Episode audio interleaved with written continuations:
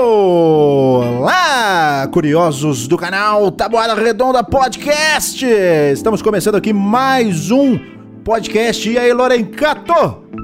E aí, episódio 15 aqui. Mais uma vez estamos aqui. Né? É... Estamos quinta-feira comemorando os mil inscritos. Exatamente. Então, mais um podcast, esse é de número 15.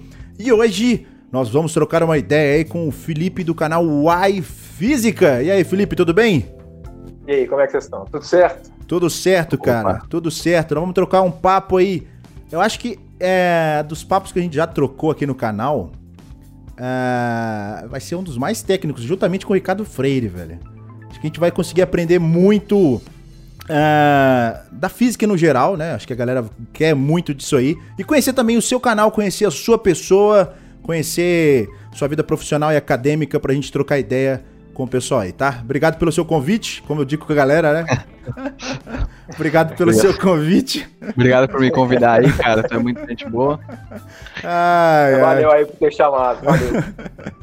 Mas então, pessoal, lembrando aí, ó, que você tá escutando a gente, ou melhor, vendo em live ao vivo no YouTube. Você pode escutar a gente no Spotify. Então procura Tabuada Redonda Podcast. Acessa lá lá somente áudio para você poder ouvir. Tem outras plataformas agregadoras de podcast, mas a gente utiliza mais o Spotify, né? Todo mundo usa, o Spotify. Todo mundo. A, o Felipe usa Será? Spotify, ouve música? Sim, é, não, eu acho que atualmente não tem jeito de você não usar mais o Spotify, né? então, é, o Spotify é vida. É, então, assim, podcast, procura a gente lá para você poder ouvir também. Certo, senhoras e senhores? E para não dizer, né? Tem que fazer o nosso jabá clássico da página que só fala de astronáutica, que até agora eu não vi nada de astronáutica naquela página. Que isso, cara? Como não viu? Mentira. Não, mentira. Só tem astronáutica, não. Então, ó, segue lá, Astronauta X. Lorencato, manda o link na live aí. Lembrando, o link tá na descrição para você seguir a página Astronauta X, uma página no qual fala de do universo da astronáutica em si, tá? Cobre alguns lançamentos, fala algumas curiosidades desse universo em questão. Então acessa lá, segue no Instagram, velho. Você tá lá no Instagram, você, você vai ver aquelas imagens clássicas, lindas do, do espaço. Foguete subindo, foto na ISS, cara, vida boa. É, então. Só dá uma curtidinha lá. É, exatamente. Você segue páginas desse, desse vínculo assim, ô Felipe? E eu, de forma geral, minha vida, pelo menos nessa parte, é muito. É, não muito ativa. Ó. Oh. eu, ah. Mas assim. Pior que eu sou. Eu sou mais na minha nesse ponto. Ó, mas você usa rede social? Eu acho Instagram você usa bem, hein? O Instagram eu tenho que começar. Assim, eu, eu, o Instagram é a única rede social que eu tenho usado, ignorando que o YouTube é uma rede social, né? Ah. Mas eu não sei, eu não consigo ficar muito assim. Eu, eu, eu perco a paciência fácil com rede social. Ô, louco. É, dependendo Caraca. da situação, acho que Twitter é a melhor. Twitter e Facebook é uma das redes sociais para você perder a paciência muito mais fácil. Nossa, o Facebook nem se fala. o Instagram já acho que é mais um, um, negócio relax. Só pra você passar o tempo ali, ficar tranquilo, sem muita dor de cabeça, né? Só, só realmente pra passar o tempo. Então, o Instagram você vê o que você segue, né? É. É, você vê o que você segue. Às vezes aparece alguma coisa, não? Propaganda? É, anúncio é inevitável. O Instagram, é, é, ele é muito bom, principalmente para divulgar questões de canal e tudo, né? Eu comecei a usar bem mais do que eu usava antes, principalmente por conta do canal. Né? Sim. A interação com o pessoal eu acho muito, muito mais próxima do que, por exemplo, Facebook. É, o Instagram, de forma geral, a interação é muito mais fácil. Eu tem, acho, pelo menos. Tem essa, né? Principalmente pra vida pessoal. Eu acho que o Twitter é uma. É que nem a galera fala de rede social, né? O Twitter é uma ótima rede para você alavancar. Então, saiu agora, você, pá, Twitter. E aí o Instagram é mais pra stalkear a galera que gosta de saber um pouco mais da vida, dos bastidores. É, é um lance meio assim. Mas, ó, galera, quem quiser, segue aí Astronauta X, tá dito e tá falado. Certo, senhores? Então, vamos conversar com o Felipe, que, por incrível que parível, eu conheci ele na física, né? Então, tipo... Cara, eu tava ouvindo um podcast seu com o Cadu, lá do Fisicologia, e você falou que tinha entrado em 2012. Foi isso? O... Não, 2012 não. Não? 2012 não, eu entrei. Não, entrei depois, entrei bem depois. Foi depois? Entrei em 2000. Foi depois, 2015. Ah, então eu errei. Foi 2012 não, foi 2015. Então por que, eu entendi Caraca. 2012? Foi 2015. 2015. Ah, tá. Então, ó, viu?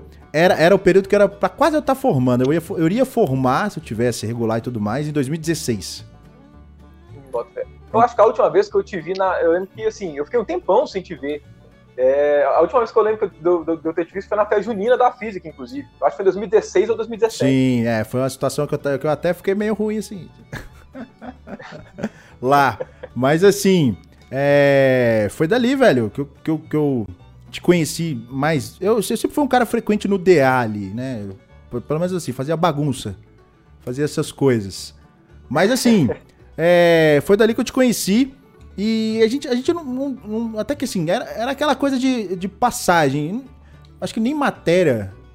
Não, não, não, faria, não faria sentido, né? Eu fiz matéria com o Mitre, acho que você conhece o Lucas Mitre, com o Morangão. Sim. Cheguei a fazer matéria com eles.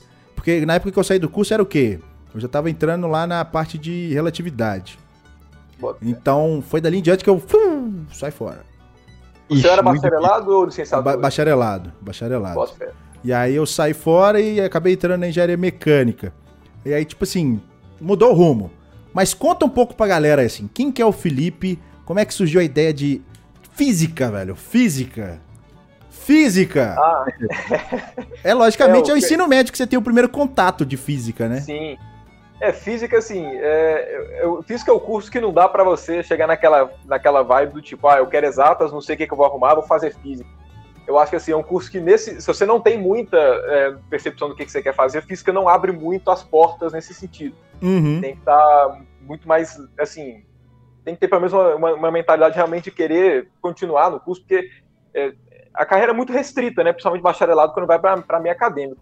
Sim. Mas eu comecei a querer fazer física porque assim, queria ser professor. Só, só que qualquer, qualquer curso que eu fizesse, eu conseguiria ser professor. Aí eu falei assim, poxa, eu gosto de física então eu fiquei pensando, poxa, ah, eu vou fazer alguma coisa, algum curso de alguma matéria que eu acho legal. Eu tinha algumas dúvidas minhas no terceiro ano Sim. de física. Aí eu pensei, ah, toda, todo curso tem sua profissão associada. Eu sei que eu posso continuar a carreira acadêmica em qualquer curso e dar aula em carreira acadêmica. Então eu falei, ah, eu vou escolher física, porque pelo menos professor eu sei que eu consigo ser.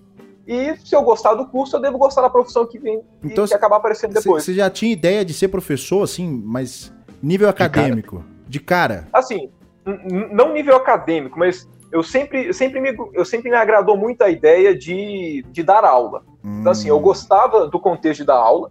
Eu não tinha a menor. Assim, o único contexto que eu sabia, né, mais próximo assim, de sala de aula, era o contexto do ensino médio, né, que era de onde eu estava saindo. Você chegava a dar mas, aula assim, particular? Nessa época, não. Mas, assim, eu, assim, oficialmente não, mas no colégio falar. eu já ajudei muita gente como se fosse aula particular. Ô, louco. Mas assim, é, não, antes de prova, as matérias que todo mundo ia bem, eu ia mal. E as matérias que eu. Que eu, eu e vice-versa. Então, assim, chegava matemática e física, que eu tinha um pouco mais de facilidade.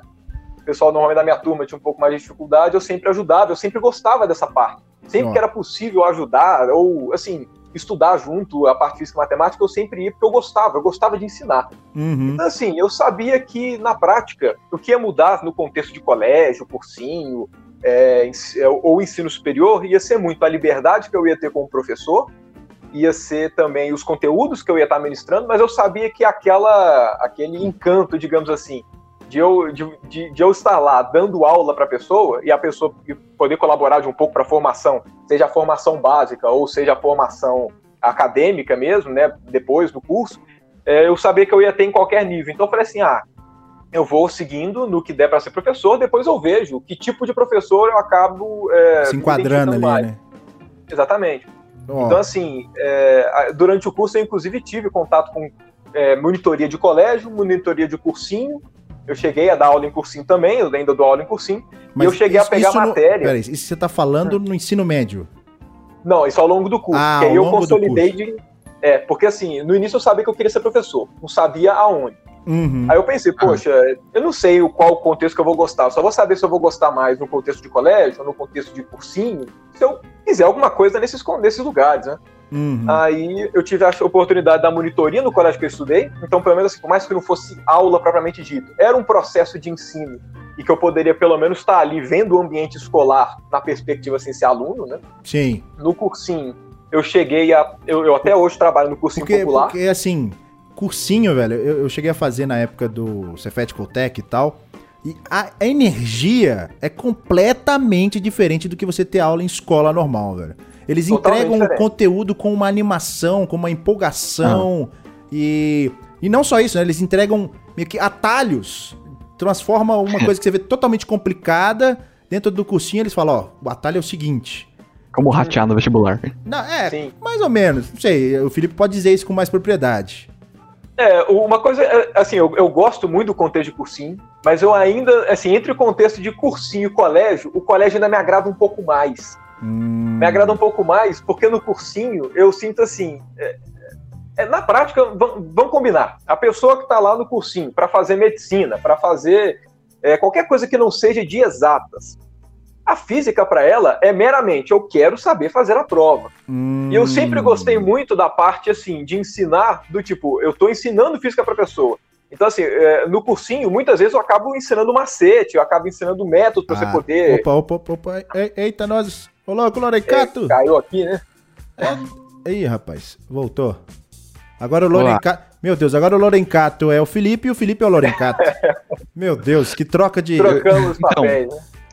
Eu descobri que Enter sai da reunião. Ah, tá. Não, não é... aperte Enter. Enter não é pra entrar, não, né? não. ai, ai.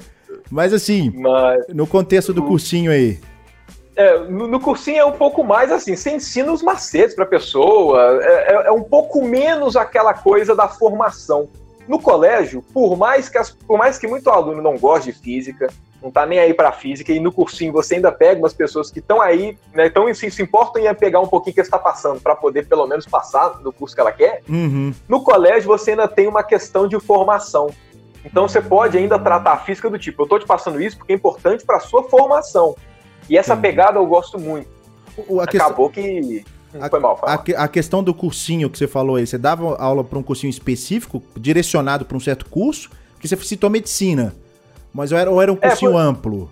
Não, era, é um cursinho amplo, é porque, assim, acaba que, o, pelo menos as turmas que eu dei aula, a grande maioria sempre quis medicina. Sempre Caramba. quis medicina, com exceção de uma turma, com exceção de uma turma. Isso, assim, na, na aula propriamente dita, assim, como professor, formalmente, do início até o final, eu, em cursinho eu dei só para o cursinho popular, né, o Equalizar, que é o que acontece na engenharia, lá na FMG.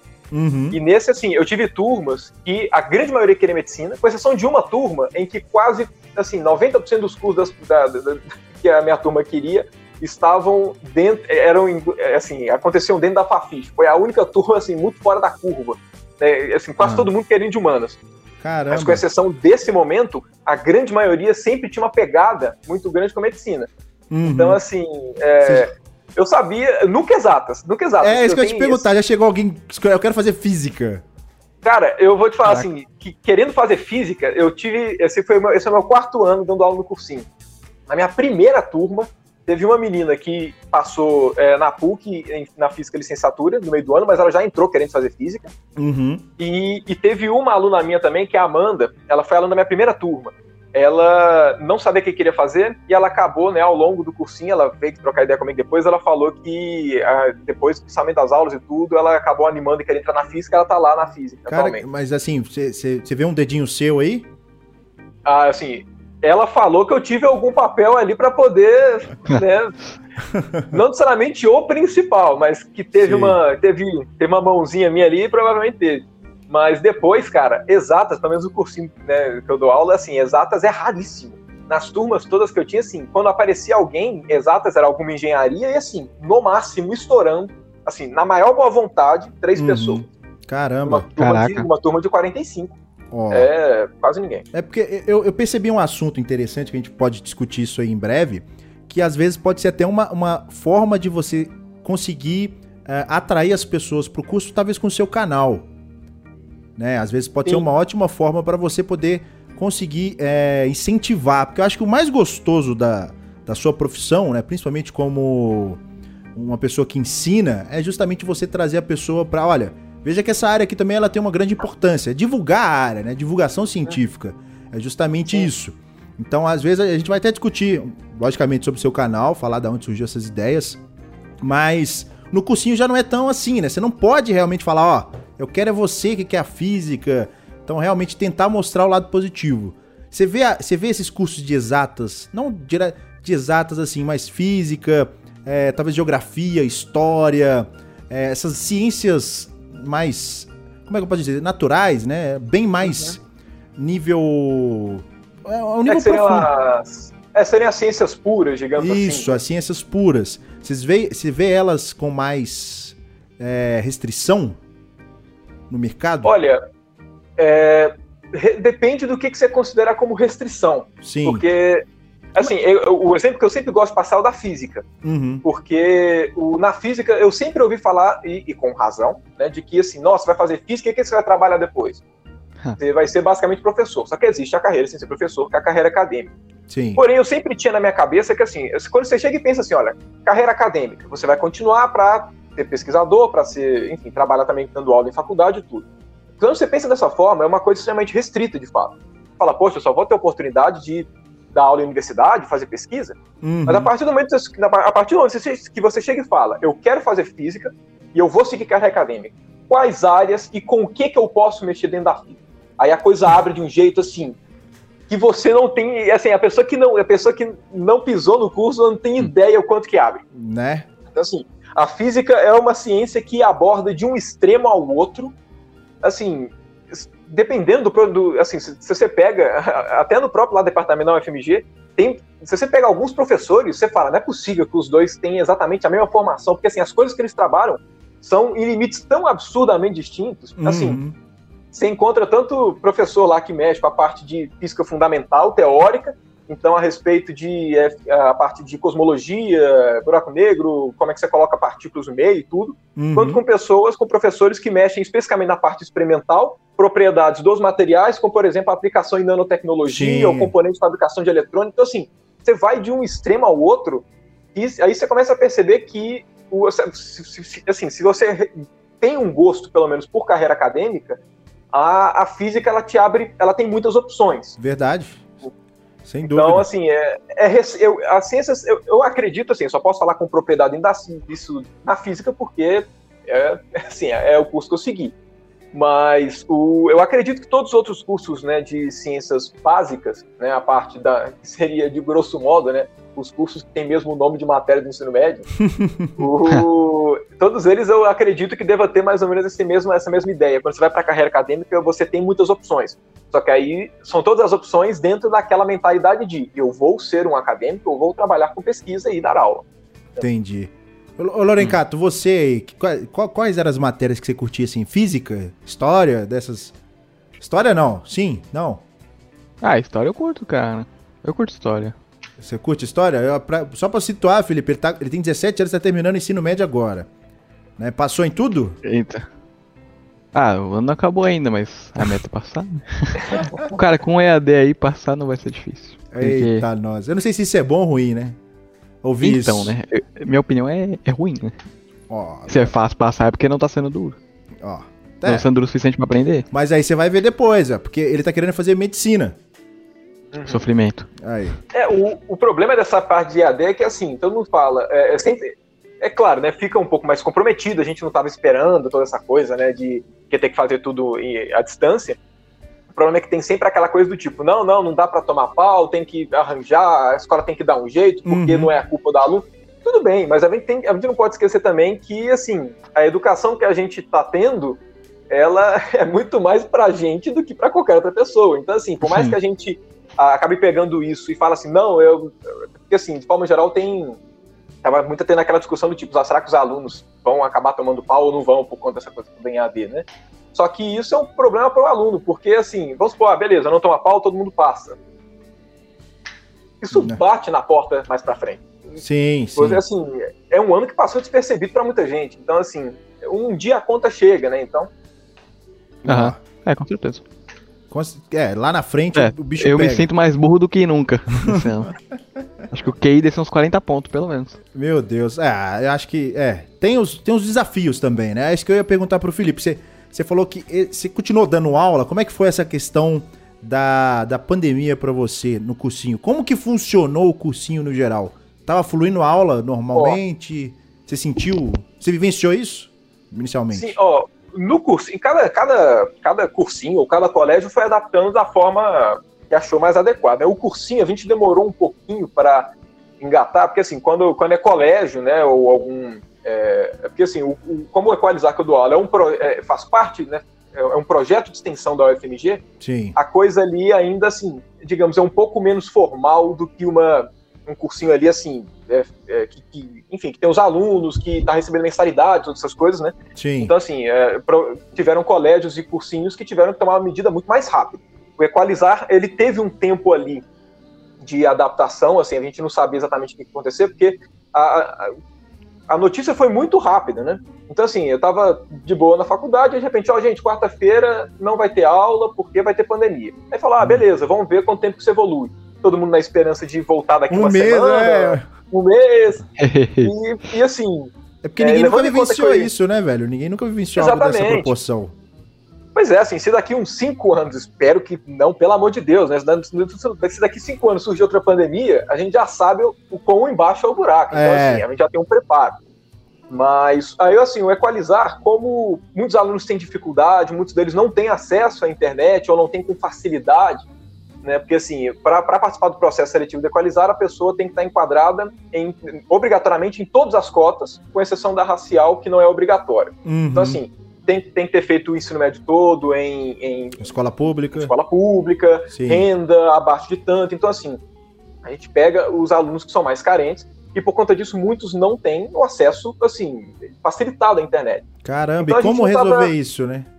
Pois é, a gente já estava até com uma certa dificuldade quanto a isso, porque, assim, como é que a gente chega e fala, gente, vai voltar às aulas agora? Como é que faz? É, já seria difícil se a gente não fosse um cursinho popular. Imagina sendo um cursinho popular. Uhum. Então teve um momento ali de adaptação que, num primeiro momento, cada professor fez do seu jeito. Né? Porque ninguém sabia exatamente o que, que era, e foi um pouco naquela coisa assim: ah, cada matéria vai seguindo como acha mais adequado, e depois vai ter uma reunião geral, e aí a Sim. gente vê né, quais as coisas foram mais eficientes, como é que vai ficar um padrão, se vai ter ou não, e por aí vai. Sim. O que eu fiz no início foi, eu aproveitei, no início da pandemia, eu comprei uma mesa digitalizadora, Caramba. e Caraca. eu, assim, deu uma semana, eu falei, eu vou comprar esse trem. Aí, uma semana, duas semanas, já comprei a minha mesa digitalizadora pra, na pior das hipóteses, eu poder dar aula ali, né, É, escrevendo. porque, de porque fato. é melhor. Você tá doido? Do mouse. Você Nossa, conseguiu. é horrível escrever. Não, e, e pior que na equipe de física da equalizar, muitos professores estavam usando o mouse. Eu falo, cara, você tem uma raça absurda, não é possível que você use o mouse. Então, é absurdo. Corajoso. É. Mas aí eu comprei a mesa digitalizadora e comecei a gravar umas videoaulas. Então, assim, eu gravei um Hum. monte de videoaula, fui picando, e toda semana eu mandava, que seria com o assunto da aula que eu faria na semana. É porque YouTube, eu acho que todo mundo, todo mundo tem um smartphone, né? Eu acho que é- Sim. hoje é bem difícil alguém não ter um celular.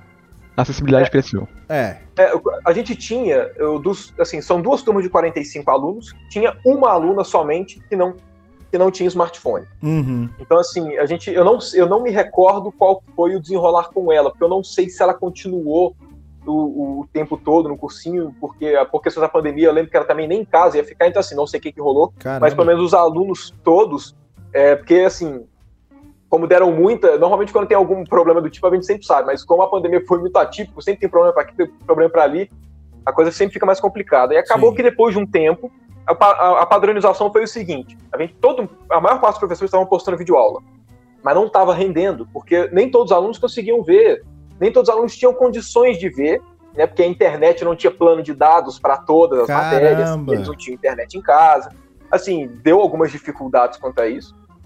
E além disso, teve o outro problema também, que assim, eu estou postando as minhas aulas. Todo mundo posta, ignorando também que os alunos têm as outras aulas, né? Eu não, o, a- o método que eu fazia era assim, eu não postava mais do que uma hora e quarenta por semana, Ah, porque se você postasse vários conteúdos, a pessoa, em vez de. não dava E tempo. atropelar os é, outros. não ia acompanhar os Exatamente. outros. E assim, eu, eu coloquei esse teto para mim de uma hora e quarenta, porque eu falei assim, olha, pelo menos seria o tanto de aula que eu teria presencial, Uhum. então ninguém pode falar que eu tô saturando de conteúdo ou de tempo, porque Sim. eu não tô passando da minha, da, da minha aula, de fato. Foi. Era, era, Só que te- alguns cursos... é o que eu Oh, ia te perdão. perguntar. Foi dali que surgiu. é, Que você tem um canal. Não sei se o canal é seu, mas existe um canal de professores. É, seria esse canal? Não, não. O- na Ah. verdade, assim, esse canal foi uma coisa à parte, na verdade. Entendi. O- Mas como- Essas aulas. Continuando Do- a, sua, a, a sua sequência, então. Só, é só porque eu achei que tinha correlação. Ah, não, não, não, não, não tem. Não tem. O do desenho foi uma coisa depois, foi quando eu já tinha começado a fazer o canal, inclusive. Ah, Mas, Ah, faz sentido. o, assim, eu comecei a postar nesses pra suprir só, só os alunos mesmo. uhum. E aí, assim, até divulguei no Instagram pra se mais gente quisesse ver, né? Aproveitar o conteúdo, né? Tem informação Exato. ali. Quanto mais acessibilidade tem, né? Quanto mais possibilidades, melhor pra pessoa. Sim. Então, conteúdo, o conteúdo é, é domínio seu, não é domínio da instituição. Exatamente, exatamente. Hum. Então, assim, essa, era, essa, essa, inclusive, é uma ótima vantagem do Equalizar. Como é um projeto da UFMG, né, de extensão da UFMG, é, não existe ali uma, por exemplo, não existe uma propriedade intelectual que tem que ser tudo feito no Equalizar do Equalizar. Uhum. Assim, cada professor tem ali uma, uma liberdade um pouco maior do que teria se fosse uma outra, se fosse uma instituição que não fizesse parte de um, de um projeto de extensão. Sim. Aí, assim, depois foi dada uma reunião de que, olha, os alunos estão saturados, é 300 videoaulas por semana para cada um, ninguém está conseguindo ver nada, Caramba. e, e super entendível. Abandonar o curso. Aí muita gente estava parando. Você ter noção, é, assim, o curso, o- no início, pelo menos o pessoal ainda estava animado, né? Aí, às vezes, assim, 90 pessoas, juntou as duas turmas, 90 pessoas, os vídeos davam ali umas 15 visualizações. Levando em Caramba. conta que as pessoas poderiam rever, provavelmente eram menos de 15 pessoas que estavam vendo. Nossa. Aí, ou seja, já foi o primeiro baque. Aí eu falei, eu fiquei pensando, olha, é, eu vou pelo menos fazer uma aula online, porque se eu faço vídeo, pelo menos ah, tem aquela coisa do tipo, ah, não, eu vou ver amanhã, ah, não, eu tô Uhum. cheio de coisa aqui. Se você marca um horário, eu vou dar aula tal horário, Sim. menos já fixa um compromisso naquilo. Se a pessoa nem quiser estudar mais, pelo menos assim, ah, naquele horário eu vou ficar de boa Sim. né? Vou ficar vendo as aulas. Só que aí tava vendo o quê? De 90 pessoas, 5 pessoas viam as aulas, 6 pessoas viam as aulas. Tava Caramba. complicado, porque ainda não tinha uma padronização. Aí o Equalizar chegou, fez a reunião e falou: ó, não vai rolar fazer desse jeito, não tá dando, né? os alunos não estão conseguindo. Aí teve uma redução drástica da carga horária. Assim, todo mundo perdeu muita carga horária e, a- além de ter perdido o número de aulas, cada aula reduziu o tempo em 10 Uhum. minutos. Eita. Caramba. Então, assim, se você levar em conta que os alunos. é, assim, ó, o, o Equalizar ele tem um grande diferencial, né, principalmente para. é, pra- assim, é, exige um pouco. é, um, um- um preparo, digamos assim, diferenciado do professor, pelo menos acaba formando os professores. Porque o- todo projeto de extensão, além de ser bom para o aluno também, o Equalizar também é ótimo para os professores. Sim, é um projeto que você vai adquirir experiência, vivência, conhecer, Exato. né, É, métodos. é, assim, 90% do que eu sou hoje como professor, eu, eu contabilizo muito ao equalizar. Porque, assim, a liberdade que eu tinha lá para poder tentar crescer, fazer mudança, Sim. é, tentar. é, é, assim, eu não precisava necessariamente de um respaldo de alguma pessoa, eu tinha essa liberdade lá dentro. Então, assim, eu Uhum. evolui muito como professor por conta disso. Então, Uhum. assim, o equalizar tem um diferencial nesse ponto de ser cursinho popular, de que você tem um, um tempo de cursinho reduzido Uhum. para um pessoal que muitas vezes não teve física no ensino médio ou teve parcialmente. Caramba. Todo ano eu pergunto no início, tem alunos que nunca viram física no colégio na E época que teve. Como é que o- fica, velho? Como é que você fica pra. Pois Você é, é só você- você pensar o seguinte. Cara, eu fico no prim- desafio. É, não, é um super desafio, só pra você ter uma noção, ó. São duas físicas, a frente maior e a frente menor. Ah, Eu tenho duas aulas por semana, uma hora e quarenta por semana. Eu dou a parte do primeiro e terceiro ano do ensino médio inteiro. Então, ou seja, eu estou dando dois anos em um ano só. E além disso, eu tenho metade da carga horária que uma pessoa no ensino médio tem.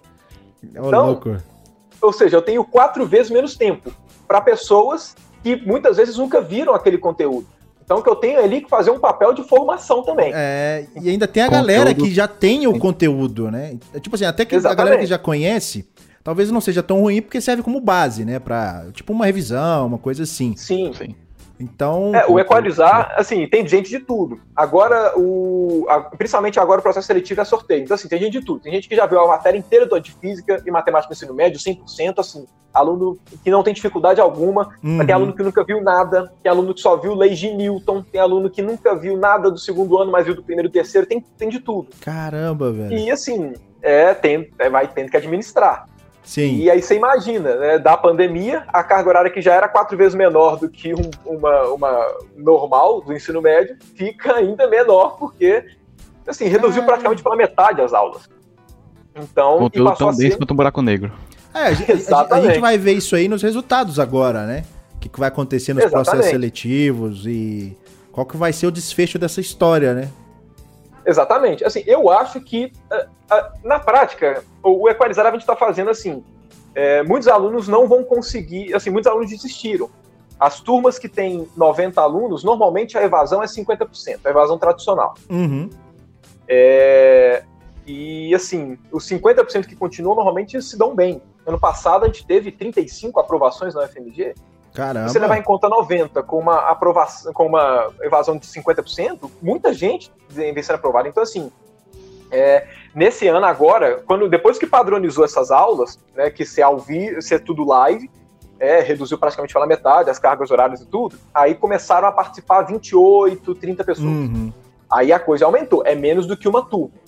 Porém, é, já é ali pelo menos um terço da turma. Sim, é, é sim. porque, cara, é muito ruim, né? Assim, você, por mais que tendo duas pessoas, eu vou dar aula para duas pessoas. Se tiver uma pessoa, eu vou dar aula para uma pessoa.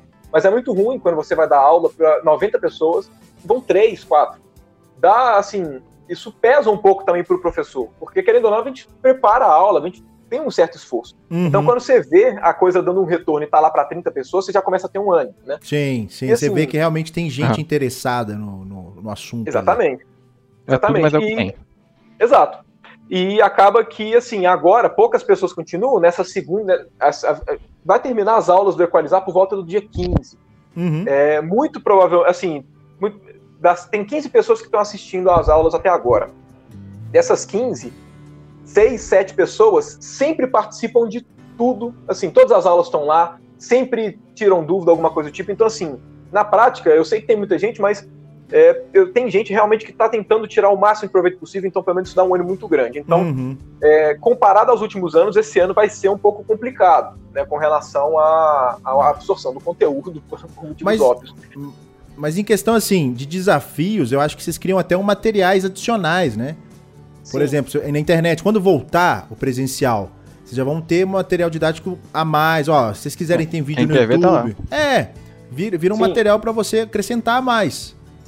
uma coisa que eu tenho feito que assim eu tenho feito nos últimos anos esse ano para mim assim foi fundamental que é desde que eu comecei a dar aula no Equalizar é, eu, eu nunca eu sempre assim eu sempre pego um monte de material para passar para os alunos Uhum. mas cada material tem mais ou menos a pegada do cara que está fazendo então assim eu comecei a pensar eu vou tentar fazer o meu material para sei lá se eu for dar aula de mecânica pelo menos ali o aluno tem a minha apostila de mecânica baseado nas minhas aulas então vai ser tal e qual nas minhas aulas, então é mais fácil, né, de fazer, de acompanhar. Uhum. Aí o, eu fiz isso, né, nos últimos, nos últimos anos eu, eu tava fazendo a, a apostila, ela, assim, tá longe de estar feita, mas, assim, já tem 250 páginas a apostila. Caramba, E- velho. Que, que bom. Caraca.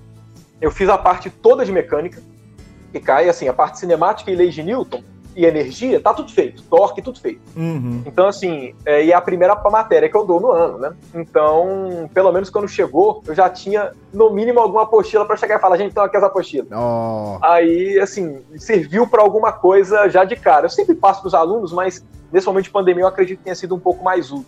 Então, assim, é, acaba sendo um desafio maior, porque a gente está tendo que se adaptar né, a, uma, a, uma, a um momento que a gente nunca teve próximo né, que é um momento de pandemia. Mas é, a gente aprende muito com isso também. Muito provavelmente, assim, ano que vem não vai ser um ano que a gente vai começar, né? Que a gente não vai ter o ano inteiro necessariamente desse jeito. Pode ser que lá pro final do ano volte presencial, não sei. Sim. Mas pelo menos para ano que vem a gente já vai começar o ano sabendo que vai ser online. Então a gente já começa preparando pro online, né? Sim, então, já Dois tá meses aí, ó. Na pausa, começa. Ó. Porque, te- por exemplo, foi decretada a pandemia, foi Em março, não? 15 de março, foi, em por aí. março. E pensa, foi tipo uma, uma quinta-feira, algo assim, e segunda-feira já tinha que estar online. Os caras, nossa. É, se, é tipo assim, se virem. foi. Se virem aí, É. né? Foi meio que isso aí. Se vira e faz o negócio girar. É. Então, assim. É, a faculdade demorou para voltar às aulas também, né? Pelo menos assim, na UFMG o, a graduação voltou em agosto, a pós-graduação começou em julho, mas assim, teve um monte, teve muitos meses que ficou Parado. bem parado mesmo. Sim, é que fica, fica complicado, né, velho? Como saber lidar com isso? Até informação chegar onde tem que chegar, até. Nó. Mas assim. Ah, e outra, se tá difícil pra gente, imagina pros professores. A gente tem uma tendência de que quanto mais velho, quanto mais velha a pessoa vai ficando, menos antenada com esse tipo de- Tecnologia. de tecnologia vai ficando. Tá louco, tinha, tinha aula que eu assistia que o professor não sabia. E assim, como a, como a gente tá inserido nesse meio de tecnologia, e eu sou um cara que sou. Eu, eu, eu sou particularmente chato com áudio, cara. Então, assim, quando eu entro na aula. ó, quando eu entro na aula do professor, aí tá aquele. sabe aquele Nossa. chiadinho? Aí você. Isso mata. Como é que você vai conseguir assistir de uma aula, de uma matéria que definitivamente já não é fácil? Você vai ter que lidar com a matéria e ainda com o ruído? Pô, aí você desiste. Você sai é fora. complicado. Dá, muta a aba e dá um alt tab. É, ué. Ou, nossa, depois desse ano, com esses desafios todos na parte de ensino à distância, pelo menos, ou pelo menos a gente já deu uma calejada. Sim. Né, para o ano que vem, pelo menos, a gente já chega muito mais preparado. Foi que nem você falou, você arrumou uma mesa digital, digital- é, digitalizadora aí, né, pra escrever. Por quê? Porque são, são recursos simples que hoje em dia é necessário, né? Uhum. Porque é, até mesmo para absorção do, do aluno ali, para o pro professor também, né? Porque você dá aula no mouse e o cara tem que ter muita manha, né? Nossa, Nossa, tem que ter muito mais. ninja. O cara E no assim, pente ali, ó. E eu ainda tive a sorte, deu uma, duas semanas eu comprei a mesa digitalizadora, eu paguei o quê? 280 nela. Em três meses de pandemia já tava 450. Não é Então, mesmo, assim- né? Porque perceberam que era uma necessidade ali. Todo mundo Sim. passou a comprar, todo- todo- todos os professores, a grande parte começou a comprar mesa digitalizadora, porque não tem jeito, assim. é, se você quer, e, e principalmente comigo, eu nunca fui aquele tipo de professor que passava tudo no quadro para o aluno copiar. Uhum. Eu, sempre, eu, eu, é porque eu sempre parti da, cada professor tem seu perfil, é óbvio que não existe o melhor ou o pior professor, cada um tem seu, tem sua, tem seu método, mas assim, eu sempre fui aquele professor que pensava assim, olha, se eu for passar tudo para o aluno copiar, o aluno tem um livro. Então, assim, eu quero fazer uma aula que o aluno, pelo menos, consiga aproveitar alguma coisa Uhum. e que, assim, é, e que eu consiga, talvez, colaborar para a formação de uma forma que ele não conseguiria se ele só estivesse em casa. Então, agora, é claro, tá todo mundo em casa, né? Mas eu digo assim, se ele Ah. fosse estudar sozinho. Então, eu dou a aula, eu uso o quadro. O quadro não é minha aula, mas o quadro, ele é um coadjuvante, não é o principal na minha aula. Hum. Então, assim, Ele dá dinâmica é, pra aula. Exato. Então, o, quando, a mesa digitalizadora para mim era muito importante, porque eu, eu gosto de falar enquanto eu vou fazendo algum desenho, ou só escrevo uma frase, eu não faço coisas ali de forma que seria fácil eu dar slide. Então, Sim. assim. Você é, gosta de então eu forçar o raciocínio, o pensar, né? Não é simplesmente Exato. chegar, E também, eu copiar ali você perde aquele tempo. Oi? Tipo Perdão. assim, copiar ali é algo muito, né, Mecânico. mecânico. Uhum. Então você tem que Sim. dar, você dá o valor ali da questão, né? Fica muito mais aparente. Sim, e também tem aquela coisa do tipo, né? O, o, vão- eu, particularmente, eu- o- por mais que tenha gente que gosta, não gosta da minha aula, tenha críticas, as sugestões, o pressuposto que eu sempre faço é assim: se eu tenho que dar uma aula que eu, no mínimo, se eu fosse o aluno, eu iria gostar.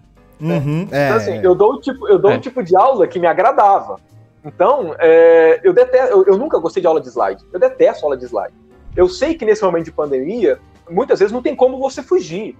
É, a aula de slide acaba sendo necessária muitas vezes. Só que Uhum. com a mesa digitalizadora, eu acabo podendo não fazer disso, porque eu posso falar, enquanto eu falo, eu vou escrevendo, e pelo Sim. menos, é, eu- uma coisa que eu não gosto muito de aula de slide é porque eu acho que fica muito parada. Uhum. Pelo menos com a mesa digitalizadora, a coisa fica dinâmica, porque eu tô É, escrevendo tem junto. movimento ali, né? Tem movimento ali. No slide tá tudo parado. Pode ter uma Vai dar animação, aula alguma imagem, Vai dar aula coisa de assim. slide? Manda pra mim no e-mail aí que tá bom. Eu leio depois. Exatamente, É, exatamente. é bem isso aí mesmo.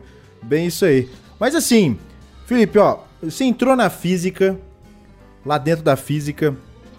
É, qual que foi a sua percepção dentro do curso, né? Que você entrou dentro da Federal, é, você entrou em 2015, saiu agora. Quando que você formou? Formei em 2018. 2018? Ô, louco! Isso. E aí, qual que foi a sua percepção do curso, cara? Eu, quando entrei, eu, fiquei meio assim. Tem altos e baixos, né? Tem altos e baixos. Acho, que to- acho que todo aluno, independente do curso, da, da área em questão, da faculdade em que vai estudar, é sempre um desafio, cara. Acho que o desafio inicial é aquela transição. Que você tá no ensino médio para você entrar dentro de uma faculdade. A pegada, o ritmo é outro. Uhum. É um baque meio diferente. Por mais que você tenha o preparo e tal, o ritmo é outro. Qual que foi a sua percepção dentro do curso, assim? Olha, o, de forma geral, assim, o, eu- obviamente é muito diferente a pegada da, de em relação ao, ensino médio, que é o contexto que a gente está acostumado quando vai para o curso, né? Uhum. Mas assim, o, pelo menos de forma muito positiva, a, a forma com que mudava o, o caráter diferente de um curso superior em relação ao ensino médio e tudo, para mim foi muito benéfico, que eu consegui me adaptar muito bem. Uhum. Então, assim, de forma geral, o, é, assim, eu nunca fui. No colégio, eu nunca fui um bom aluno. Eu não tinha facilidade, eu não consegui tirar muitas notas boas, só na parte de matemática e física. Então, assim, quando eu fui na faculdade, por mais que fosse um ambiente diferente, né, assim, a exigência era muito diferente, a forma de se cobrar era muito diferente e tudo, né, o querendo ou não, como ainda estava ali num contexto, pelo menos, de um curso de exatas, e que por mais que fosse uma pegada diferente, era de alguma coisa que pelo menos me interessava, e eu nunca consegui ir muito bem nas matérias fora de exatas, Uhum. eu pelo menos consegui me adaptar bem à, à, à dinâmica do curso.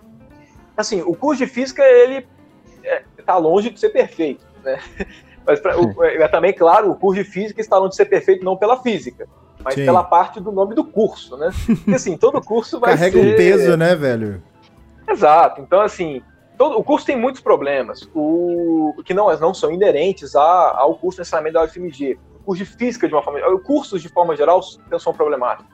Porque, querendo ou não, assim, quando a gente pensa em qualquer forma que a gente tem que passar o conteúdo ou alguma metodologia para poder fazer a formação de uma pessoa, a coisa não é tão preto no branco. Assim, você não consegue necessariamente é, fazer tudo. Um, um curso não consegue abranger tudo que ele gostaria Uhum. né, para os alunos. Mas, assim, o curso de física, o, o, o, grande problema que eu via nele, e, e pelo menos foi um baque, foi o baque que eu passei no início, e que pelo menos foi muito significativo para mim, que era o seguinte: eu não estudava no colégio e me fudia. Basicamente. Hum. Menos em física e matemática. É. Eu não estudava Que era e algo- que eu ia bem. Ah, tá. Me identifiquei. Aí, então assim, aí beleza. Aí eu, fui, eu fui- comecei a, na faculdade. Aí a- as duas primeiras provas eram a prova de geometria analítica, né? Álgebra linear, GAL e cálculo 1. Aí a prova de GAL eu fui bem. Eu lembro que na de cálculo, eu não sei o que, que teve na época que eu não deu, não deu tempo de eu estudar direito. E aí eu fui mal na primeira prova. E eu lembro que quando eu fui mal na primeira prova, eu fiquei pensando, porra, no colégio eu não ia bem em nada. Eu só ia em matemática e física. Aí eu chego na faculdade, que só tem matemática e física, E- e eu vou mal nesse trem? Eu falei, pô, não é possível, eu vou bem no quê, então? Desilusões. Eu, eu falei, porra, não é possível. Aí, assim, isso me deu um baque tão grande que, assim, eu falei, não, não, não, não, não, não, eu vou tirar proveito desse trem. Aí, assim, eu- a nota foi muito, caiu em mim como muito pessoal. Sim. Aí, assim, aí a partir dali, eu tive, eu, assim, eu consegui, apesar da nota ruim em cálculo, eu tive um rendimento depois bom em cálculo, até depois tinha feito especial para aumentar a nota, inclusive, assim, eu, eu consegui ter um rendimento bom depois. E depois que eu, nesse primeiro período, que eu comecei a ver mais ou menos um método de estudo, eu comecei a pegar mais ou menos uma dinâmica que funcionava para mim. Hum. Então, assim, a grande vantagem que eu acho que eu tive no curso é porque, eu, de forma geral, eu fui, eu, me- eu fui bem no curso de física. Eu não tive muitas dificuldades ao longo do curso, mas foi porque eu consegui perceber muito cedo como era o meu ritmo de estudo. É isso que é é, o- o difícil. importante. Exato, é difícil você chegar e falar assim, é, por exemplo, eu vejo muita gente quando vai falar assim, ah, o, vai, a pessoa vai entrar pra faculdade. Ó, na faculdade você não pode estudar assim, você tem que estudar desse jeito, você não pode fazer. É muito complicado, cara, cada pessoa de um jeito. Eu acho que assim, o ponto é, você tem que dar uma. Você tem que verificar. Porque olha só, quando eu era mais novo, como é que funcionava? Eu tinha ranço de estudo. Eu nunca conseguia concentrar. É, inclusive, por exemplo, quando eu era mais novo, meu pai tinha muitas vezes que tinha vontade de me socar, porque não é possível, assim, eu... Tá na é sua óbvio, frente, né? Figurativamente. É, óbvio, figurativamente. Obviamente, obviamente, meu pai não tinha vontade de me socar, né? Óbvio. Cego. O, porque assim, eu começava a estudar, meu pai fala, estuda esse trem. Eu falo, beleza. É, e assim, minha irmã sempre estudou diretaço, era aquela pessoa que estudava a tarde inteira e ia bem nas provas, e eu não conseguia aprender o- o- a atenção. Aí assim, eu distraía, aí meu pai tirava tudo da minha frente. Aí eu continuava distraindo, distraía com a parede, distraía com qualquer coisa. Então assim, eu comecei a tomar ranço porque eu era obrigado a estudar coisas que não me interessavam, eu não ia bem, eu tomava ranço e trazia um feedback positivo É. ali e já era. Quando chegou a faculdade, eu falei assim: eu vou estudar agora, eu vou me permitir estudar do meu jeito. Uhum. Assim, é, totalmente do meu jeito, assim. é, eu sempre ficava um pouco de receio do tipo, ai, se eu não estudar, se eu não estudar, eu falei assim: ó, eu vou estudar do meu jeito. Meu jeito era sempre assim: estuda 30 minutos, aí fica uma hora sem fazer porra nenhuma. Aí Uhum. vai, come alguma coisa, aí lê mais 20 minutinhos, para. Eu não consigo estudar direto. Tanto que, assim, o semestre que eu mais rendi foi meu sexto período, que eu não tinha tempo para fazer nada, absolutamente nada, eu estava entupido com tudo. Eu tinha seis matérias na faculdade, eu estava dando, eu estava como professor, monitor e supervisor no cursinho popular. Eu tava dando Caramba. monitoria. Eu tava dando monitoria no colégio que eu estudei, em um outro cursinho também. Eu tava com duas iniciações, uma na física e uma na matemática. Caramba! Eu, cara, Caraca. eu tava, assim, de um jeito absurdo. Eu não tinha tempo pra fazer nada, nada. Três horas de sono por dia. Porém, e, o, e o pior de tudo, é, é, pior que o sono, eu dormia bem pelo seguinte: eu falava assim, olha, eu posso não ter nada que fazer. Eu falei, nesse semestre que eu tava tudo zoado, eu falei, ó, eu vou deitar esse horário e eu vou acordar esse horário. Eu botei isso como se fosse uma. Igual tem o horário bonito da disciplina, eu falei, não interessa. Pode ter coisa para entregar amanhã. Eu, pode ser que se eu não entregar amanhã isso aqui que eu preciso, eu tomo pau, não interessa. Pode estar tá pegando fogo. Tá pegando fogo. O sono, né, velho? É, o sono é importante, tanto quanto o que você tá fazendo. Exato. E, ô, oh, que isso? O meu rendimento nesse semestre foi assim, foi uma coisa absurda. Foi disparado dos meus oito períodos na física, foi disparado o meu período com as melhores notas. Assim, disparadaço. E Caramba. o tempo que eu tinha para estudar era o quê? Eu tinha, assim, 30 minutos entre uma monitoria e outra. Entre Nossa. o jantar e a aula de equalizar. Entre uma disciplina e depois ter que ir para o colégio dar monitoria. Então, assim, eu tinha 20, 30 minutos pouco espalhados ao longo da semana. Mas, Mas eu nunca consegui estudar direto. Eu Mas... sempre consegui, eu só estudava em bloquinho. Então, para mim, deu muito certo. Por isso que eu consegui, pelo menos, render. Uhum. É, é, é, o que eu ia falar, assim. Mas, querendo ou não, é, é, você estava estudando, né? Você estava movimentando o raciocínio ali nas outras áreas, estimulando sim, o raciocínio. Então, querendo ou não, você estava estudando para melhor absorção no, no, que você estava fazendo. Porque eu acho que é essa a questão. É, é que nem a galera fala, né? O nosso cérebro é que nem um músculo. Se a gente criar repetição naquilo, a gente vai conseguir absorver mais, a gente vai ficar melhor naquilo. Então, é logicamente, né, que tem gente que tem mais facilidade e tem pessoas que têm uma certa, um certo travamento. Então, se você exercita o cérebro, logicamente, você vai sempre ser cada vez melhor. Né? E, e, tem essa questão também do sufoco, né? No sufoco em que você dá mais resultado. Na pressão, Sim, não, né? Comigo, se eu não tiver sob pressão, cara, não funciona. Não funciona. 20 minutos eu, assim, pra entregar o trabalho. É, nossa, quando eu tenho que, assim, quando eu tenho alguma coisa para fazer, entrega no final do semestre, nossa, uma enrolação para fazer agora. Se é para amanhã, eu faço tudo e tudo certinho. Tudo Ó, é. Nossa, é foda. E outra coisa também, aqui, uma coisa que me ajudava muito no estudo também era o seguinte: alunos do bacharelado, de forma geral, é, é porque assim, eu sou, eu, apesar de ter feito bacharelado, eu fui um aluno sempre com extra classe na licenciatura. Eu sempre pegava coisa relacionada à monitoria, oh. é, aula. Eu só fui pegar iniciação científica mesmo, mesmo, mesmo, metade do meu sexto período. Mas, então, assim. Peraí, você formou bacharelado 2018, e... bacharelado, só, ah, só formei tá. bacharelado. Uhum. Mas, assim, eu sempre gostei muito da parte de educação. Eu continuei Entendi. na parte bacharelado porque eu, ao longo do curso eu também tomei um gosto grande pela parte acadêmica e eu tinha pretensões de continuar. Então, assim, é, como a minha ideia não era formar e dar aula em colégio logo depois, eu segui para o bacharelado, não tirei a licenciatura e estou seguindo na pós-graduação. Uhum, Mas O, uma coisa que me ajudou muito, cara, de forma geral, assim, o, no bacharelado é, existe muito um preconceito grande com a parte de educação. De forma geral, as pessoas não pegam nem fudendo nada relacionado à monitoria nem nada. Porque do tipo assim, ah, não, é a parte da aula é pro pessoal da licenciatura e. Às vezes é, até por assim, falta de interesse também, não? Ou, porque não. Tem, um, tem uma falta de interesse, claro, também. Mas assim, tem um ponto, eu não sei se pelo menos rolava com você, né, na época pelo menos estava na física, mas eu, eu para mim foi sempre visível um certo preconceitozinho que existe na física, que é aquela coisa. O cara do bacharelado acha que o pessoal da licenciatura não sabe física, porque está na licenciatura, e o pessoal da licenciatura acha que o pessoal do bacharelado é tudo é, ignorante, não sabe. Exatamente, porque, porque só sabe aquela coisa no sistema específico e se perguntar mais qualquer coisa não sabe de mais nada e não sabe explicar para ninguém o que está fazendo. Sim. Então, assim, existe esse preconceito. Qual Mas... era o problema? eu sou, do eu sou do bacharelado, então eu recebi, o, eu tinha um certo, e eu fiz muita matéria no noturno para poder encaixar com o classe. Uhum. Então existia certo, um certo preconceitozinho da licenciatura. Mas eu sempre fui o da bacharelado que pegava as matérias todas, assim, pegava um monte de coisa, mas Visando. da licenciatura de educação, então ainda sofri um preconceitozinho também da parte do bacharelado nesse ponto. Caramba, dos dois lados.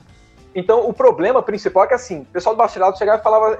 Eu, muita gente falava comigo, tipo assim, velho, é um pouco perda de tempo. Se você quer seguir na carreira acadêmica, não faz sentido você ficar pegando só monitoria e aula e você não ficar pegando IC, porque isso pesa depois. Uhum. Todo mundo falava isso. E, cara, eu vou te falar um negócio, para mim isso é, uma das, é um dos tiros do pé.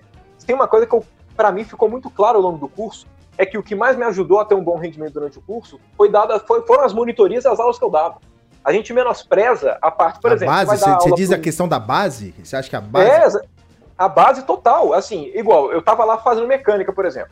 Aí a pessoa chega e fala assim: a ah, mecânica 2, né, que é a parte, enfim, vamos lá, você vê rotação com coisa mais abstrata, você vê a parte de variação, você vê um monte de coisa e fala: nossa, a matéria do ensino médio não tem nada a ver com essa matéria da mecânica. Só que é uhum. tudo mecânica. É tudo mecânica. Os Sim. princípios são os mesmos, a física é a mesma. O que muda é você está pegando, analisando o problema de uma forma um pouquinho diferente que te retorna um formalismo matemático diferente. mas a Uhum. física é sempre a mesma. Então, assim, quando eu dava aula, quando você vai dar aula, assim, existe um, é muito diferente você saber a matéria estudando e você saber a matéria ensinando. Quando você, é- quando você sabe a matéria ensinando, você tem que, quando você vai ensinar, o nível de absorção que você tem que ter da matéria é o suficiente para você explicar para outra pessoa. Sim. Então, assim, você acaba consolidando em muitas outras partes. Então, quando eu explicar a matéria para o pessoal do ensino médio ou para o pessoal do cursinho, por mais que não fosse a matéria que eu estava vendo na faculdade, a base ficava tão consolidada que depois era só juntar os pauzinhos de uma forma um pouquinho mais. É, assim, um pouquinho diferente, com uma matemática um pouquinho mais sofisticada, que virava a matéria que eu estava vendo. Uhum. Então, assim, as aulas que eu dei, a monitoria, as monitorias, a parte relacionada à educação que eu, que eu dediquei ao longo do curso, assim, me ajudou de forma absurda ao longo da minha formação. Então, assim, e, e acaba que quando você pega iniciação muito cedo, eu acho que, querendo ou não, você fica muito restrito a algumas coisas específicas da física, porque toda iniciação, querendo ou não, você restringe a área. É, E a é, graduação. É, A graduação é o momento que você tem para abrir a cabeça, né? é como se fosse um Então- estágio, assim. Você quer experimentar É. ideias, você quer experimentar visões Exato. diferentes pra falar, não, é aqui que eu quero, é aqui que eu quero. Se você já vai Exatamente. direto em uma. Exatamente. Então, assim, o, eu, eu, eu, pelo menos eu, eu, eu dou crédito à parte, principalmente de eu ter pegado é, com, com um tom mais de colégio, é, cursinho, eu dou um crédito muito grande a isso, pelo menos na, na- no desenvolvimento que eu tive no curso. Uhum. Mas o problema do curso é que, assim, o, o curso desagrada todo mundo, na verdade. Porque todo mundo tem. não tem jeito, assim. O, o que eu acho mais triste do curso é que, assim, é, você sempre entra no curso e fala, nossa, eu vou sair sabendo física pra caralho. E quando você vê, não rola. Todo mundo sofre Porque, junto. você, assim, o que era muito complexo, quando você vai chegando no muito complexo, você fala, porra, não era tão complexo assim quanto parecia há dois anos atrás. Sim. E aí você vai percebendo que. Mas assim, a gente tem uma percepção de que a gente não tá aprendendo tanto. Mas depois, quando você. E é por isso que eu gostava muito da aula. E eu ainda gosto. Quando eu dou aula, você, pelo menos, como você está explicando, você começa a perceber que muitas coisas você realmente consolidou.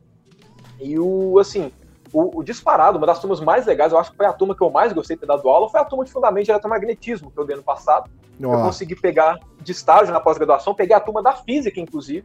que é isso? Assim, Caraca. ou, cara, foi disparada a aula mais legal que. eu- Nossa, eu, gosto, eu gostei demais de ter dado aula. E assim, é, foi lá, aí foi, foi ano passado que eu consolidei e falei assim: olha, eu tinha uma noção de que eu quero ser professor de ensino superior, ela foi consolidada depois, Ali. do, depois dali, segundo semestre ano passado. Você não fica assim, talvez, porque é, dentro da, da universidade, da faculdade, né? é, o pessoal não tem aquele compromisso obrigatório de escola, né? Que quando você tá na escola, você fala, você está aqui, você tem que assistir aula, e o professor chega, dá sermão lá, fala, silêncio aí, tá, não sei o quê. Já dentro da universidade, a visão já não é essa, né?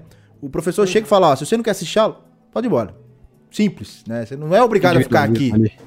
Mas realmente não é obrigado a ficar. Se- e, e isso às vezes te pesa, porque existem grupos e existem grupos, isso é fato. Dentro, do- dentro da sala. Existe aquela galerinha que tá estudando, tá focada, e tem aquela galera do fundão. Às, às vezes a- nem a galera do fundão tá lá, porque não, não faz nem questão de estar dentro da sala. Aham. Né? Então, assim, esse ponto te pesa ou realmente é porque o que te move é a galera que tá interessada ali, que te dá o feedback na hora, que você fala, pô, realmente foi uma aula produtiva. Ó, é, pelo menos para a turma da universidade eu tenho uma resposta e para a turma do cursinho, ensino, e, ou que fosse do ensino médio eu teria outra. Vou pegar cursinho, porque o cursinho também está sem liberdade, obviamente, né? Uhum. Mas assim, Ah. a, a minha resposta é diferente para os dois. Pelo seguinte, é, a o pessoal que está na graduação, querendo ou não, o conteúdo é um conteúdo que eu acho muito mais legal de explicar. Hum. Então, se tiver pessoa. é, é, porque, querendo ou não, assim, a, é, é a física um pouco mais sofisticada ali. Que, eu, eu acho a física do ensino superior, por mais que eu gosto muito da física do ensino médio e cursinho, a física do ensino superior ela carrega uma. é, não sei, cara. É, é aquela, você consegue abordar mais assuntos, você consegue adentrar mais nas coisas.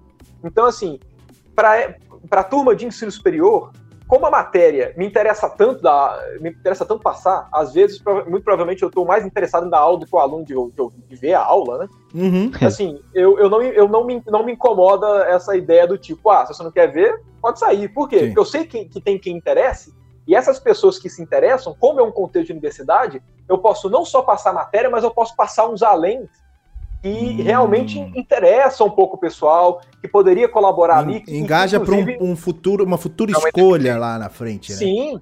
Exato. Tanto é que, um exemplo disso, eu ofereci no final do curso do, de Fundamento de Elétrico, eu ofereci para os alunos que tivessem interessados fazer um estudo separado, depois um estudo ao longo desse ano, que está rolando até hoje, de é, o estudo de eletromagnetismo com relatividade especial. Cara, que e, assim, legal. Desde o início do ano, foram só com os alunos, é, assim, eu, teve gente que entrou depois, mas assim, é, pelo menos 10 pessoas né, que têm seguido até agora, dos meus alunos, que tem continuado, e assim, toda semana, toda terça-feira, lá, toda terça-feira, 6 horas, 6 e meia, o pessoal chega e vai. Ou seja, eu sei que eu consegui, inclusive, para os alunos que ficavam ali, despertar um interesse tal, eles tiveram, inclusive, vontade de seguir para um estudo a mais. Então, assim, eu posso. E os alunos na universidade vão combinar, né? Assim, é, por mais que, ok, nem tudo das físicas básicas a pessoa da engenharia necessariamente vai usar daquele jeito, a pessoa de outros cursos vão usar daquele jeito, uhum. é, querendo ou não, a aplicação de uma matéria de exatas na formação de um curso de exatas é muito maior do que a da física para uma pessoa no contexto de vestibular. Tem gente que nunca vai ver mais absolutamente nada. É. Então, ah. assim, no, por conta disso, é, no, no, cursinho, me incomoda, me incomoda um pouco a ideia, assim, não me incomoda de que o aluno tenha liberdade, mas às vezes chateia um pouco quando a turma majoritariamente não gosta de física. Porque, querendo ou não, assim, você não é. pode escapar tanto do assunto, né? Porque ali, enfim, o pessoal tá ali para poder passar. O objetivo é. do vestibular não é só formação, é para passar. Sim, você quer resultado ali, né? Você tá é, focado é, no resultado. Então, assim, você vê uma turma que pode ir reduzindo, porque os alunos não estão interessados e têm a liberdade de não assistir a aula. E você não poder, né, faz, dar aquela coisa assim, e você fala, porra, e o pessoal tá indo embora. Vocês tá, não sabem o que vocês estão perdendo aqui, mas é só porque eu tenho que seguir protocolo. Exatamente. Agora, na universidade, nossa, cara, o, o, assim, eu já viajei demais nas aulas de fundamento de elétrica, mas claro, viajei assim, dentro da do possível, Sim. dentro do que a emenda me permitia, dentro do que o tempo me permitia. Eu também não fui sem noção, uhum. né? Mas assim, eu conseguia falar de assuntos que eu gostaria de ter ouvido no meu, no meu, no meu fundamento de eletromagnetismo, entendeu? Caramba. Assuntos que eu fui aprender só depois, mais pro final do curso, que eu falava, porra, não era assunto pro final de curso, eu poderia ter aprendido isso antes e eu ia achar legal demais, ia colaborar demais para minha formação. E, e, e, eu acho que desperta também o, o interesse, né, mais para frente. Porque é, é uma das Sim. coisas que eu, que eu senti falta, foi isso. Eu não tive tanto contato direto pro curso, foi caindo o meu interesse com o curso. Eu vi que eu não estava sendo instigado, não estava sentindo é, uhum. essa, essa. E foi um, dos. Tava mecânico. Cara. Como? Não, não é. Então, aí eu não, eu, não sei, eu não sei se era eu ou se era um conjunto de fatores. Porque eu ensino dentro da. Principalmente dentro da federal, é um ensino muito. Não que isso não tenha sido construtivo, tá? É, foi completamente construtivo pro que eu sou hoje. Que é um ensino ah. meio assim. E também. Toma, se vira. Entendeu? É, é algo que. Não é só essa aula que vai te fazer. É, que vai resolver seus problemas. É algo que tem que. Você tem que criar um hábito. Que você tem que correr atrás. Então essa foi, essa foi a minha visão quando eu entrei dentro da federal, né? Quando eu entrei assim, quando eu saí. Foi depois disso que eu, pô, é realmente, velho, se você quer alguma coisa, você Responsa. realmente É, é, é isso, velho. Não é se você chega lá, você vai passar com, tranquilo, tranquilinho não. Não, tem que correr atrás, tem que fazer por onde. Então essa foi a minha visão. E só foi cair a ficha quando o quê? Quando eu saí, quando eu, né, lá na frente você vai entender o porquê que de tudo que você fez aconteceu, né? Você vai realmente ter uhum. sua conclusão ali. Então foi esse ponto. E, e, esse é o desafio que eu sempre entendi. Como hoje eu tô dentro da PUC, eu sou bolsista dentro da PUC, faço engenharia mecânica. E existe, assim, existe, é que nem você falou, velho, existe professores, existe professores. E um, um, dos meus pontos negativos dentro da federal foi justamente o que os professores não tinham uma didática atraente. Uhum. E é algo que você, você mesmo falou, ó, o professor dá aula do jeito que quer, mas eu, eu vou dar uma aula que eu gostaria de ver. Você tem essa Sim. ambição, você tem essa vontade de transparecer. Olha, física não é, é um negócio. Empatia. É. Tornar a física algo interessante e não maçante. E também tem aquele trem que é assim: o professor pode nem ser um, um cara assim espetacular no passar o conhecimento. Uhum. Se o professor tá, tá dando aula e ele gosta de dar aula e ele quer de alguma forma colaborar para o ensino do aluno, por mais que a aula dele não seja assim, no ponto de vista assim, da aula mesmo, né, o passar o conteúdo não seja os, as mil maravilhas, o professor que pelo menos tem a vontade da aula, assim, a pegada é um pouco diferente. Ele ainda assim, eu tive professores que a, a, não, não eram muito bons professores como professores no sentido de passar o conteúdo. Uhum. Mas a preocupação deles com os alunos e com a formação dos alunos era tamanha que mesmo as aulas não sendo tão boas, você conseguir aproveitar muito. Porque, assim, o, o problema que a gente tem, principalmente nas universidades federais, né, o, é, é que o, muitos professores não, não gostam de dar aula, né, não hum. querem dar aula. Isso Sim. prejudica muito.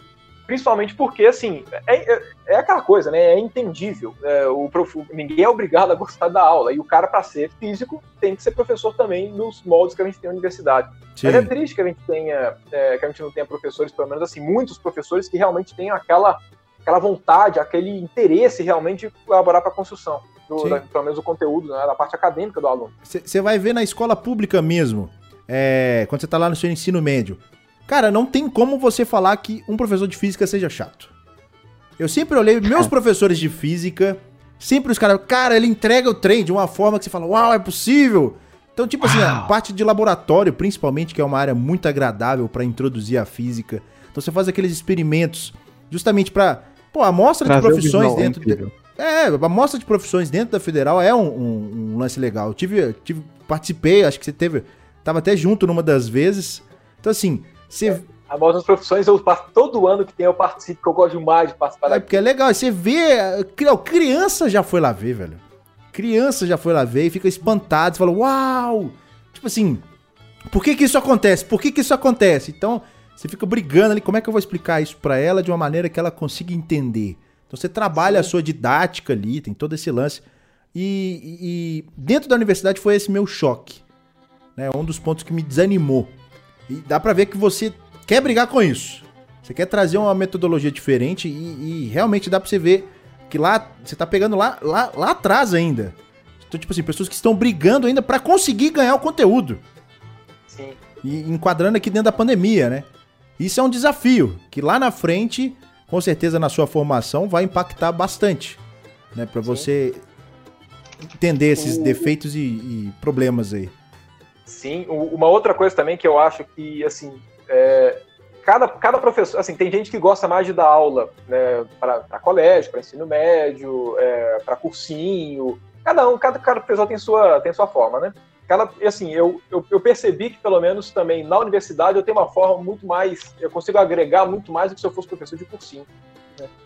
Porque eu lembro, ou uma crítica que eu sempre tive da UFMG, e é inclusive por isso que, assim, é, na, eu, eu, por mim, eu faria tudo dentro da UFMG, por mim eu não saio da UFMG para fazer, fazer pós-graduação, para fazer nada. Uhum. Eu tenho a pretensão de continuar a dar aula, eu, eu queria continuar como professor, porque eu sempre partia do pressuposto que era o seguinte, eu estava no início do curso, não tinha, a, a, área que eu sigo é a parte física básica, né, principalmente por cosmologia. Sim. Cosmologia quântica de campos. Aí beleza, não tinha, tinha poucos professores. Aí o único que tinha em um certo momento do curso era o Marcos Sampaio, que foi, mudou de universidade.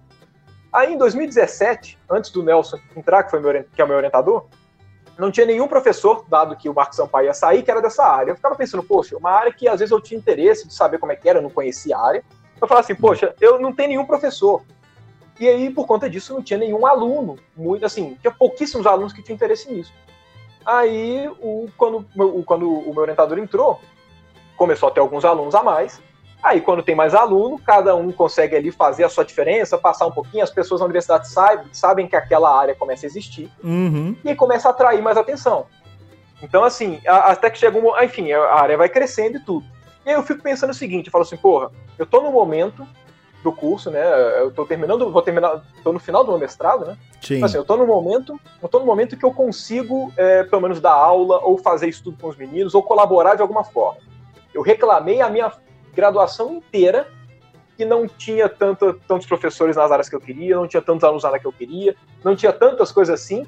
Aí quando eu estou na área que eu queria, quando eu tenho a oportunidade de fazer alguma diferença, o que, que eu faço? Ó, oh, gente, valeu, falou, eu vou embora, eu vou para outra universidade. Tava assim, porra, não, aí não. Eu falei assim, não, eu quero continuar aqui mesmo. Sim. Assim, e, e, principalmente porque, por mais que eu goste muito de física, eu gosto, eu tenho muito mais vontade de ser professor na universidade do que ser físico, de fato. Então, assim, é, eu prezo muito mais pela docência do que pela pesquisa, é, uhum. é, eu particularmente.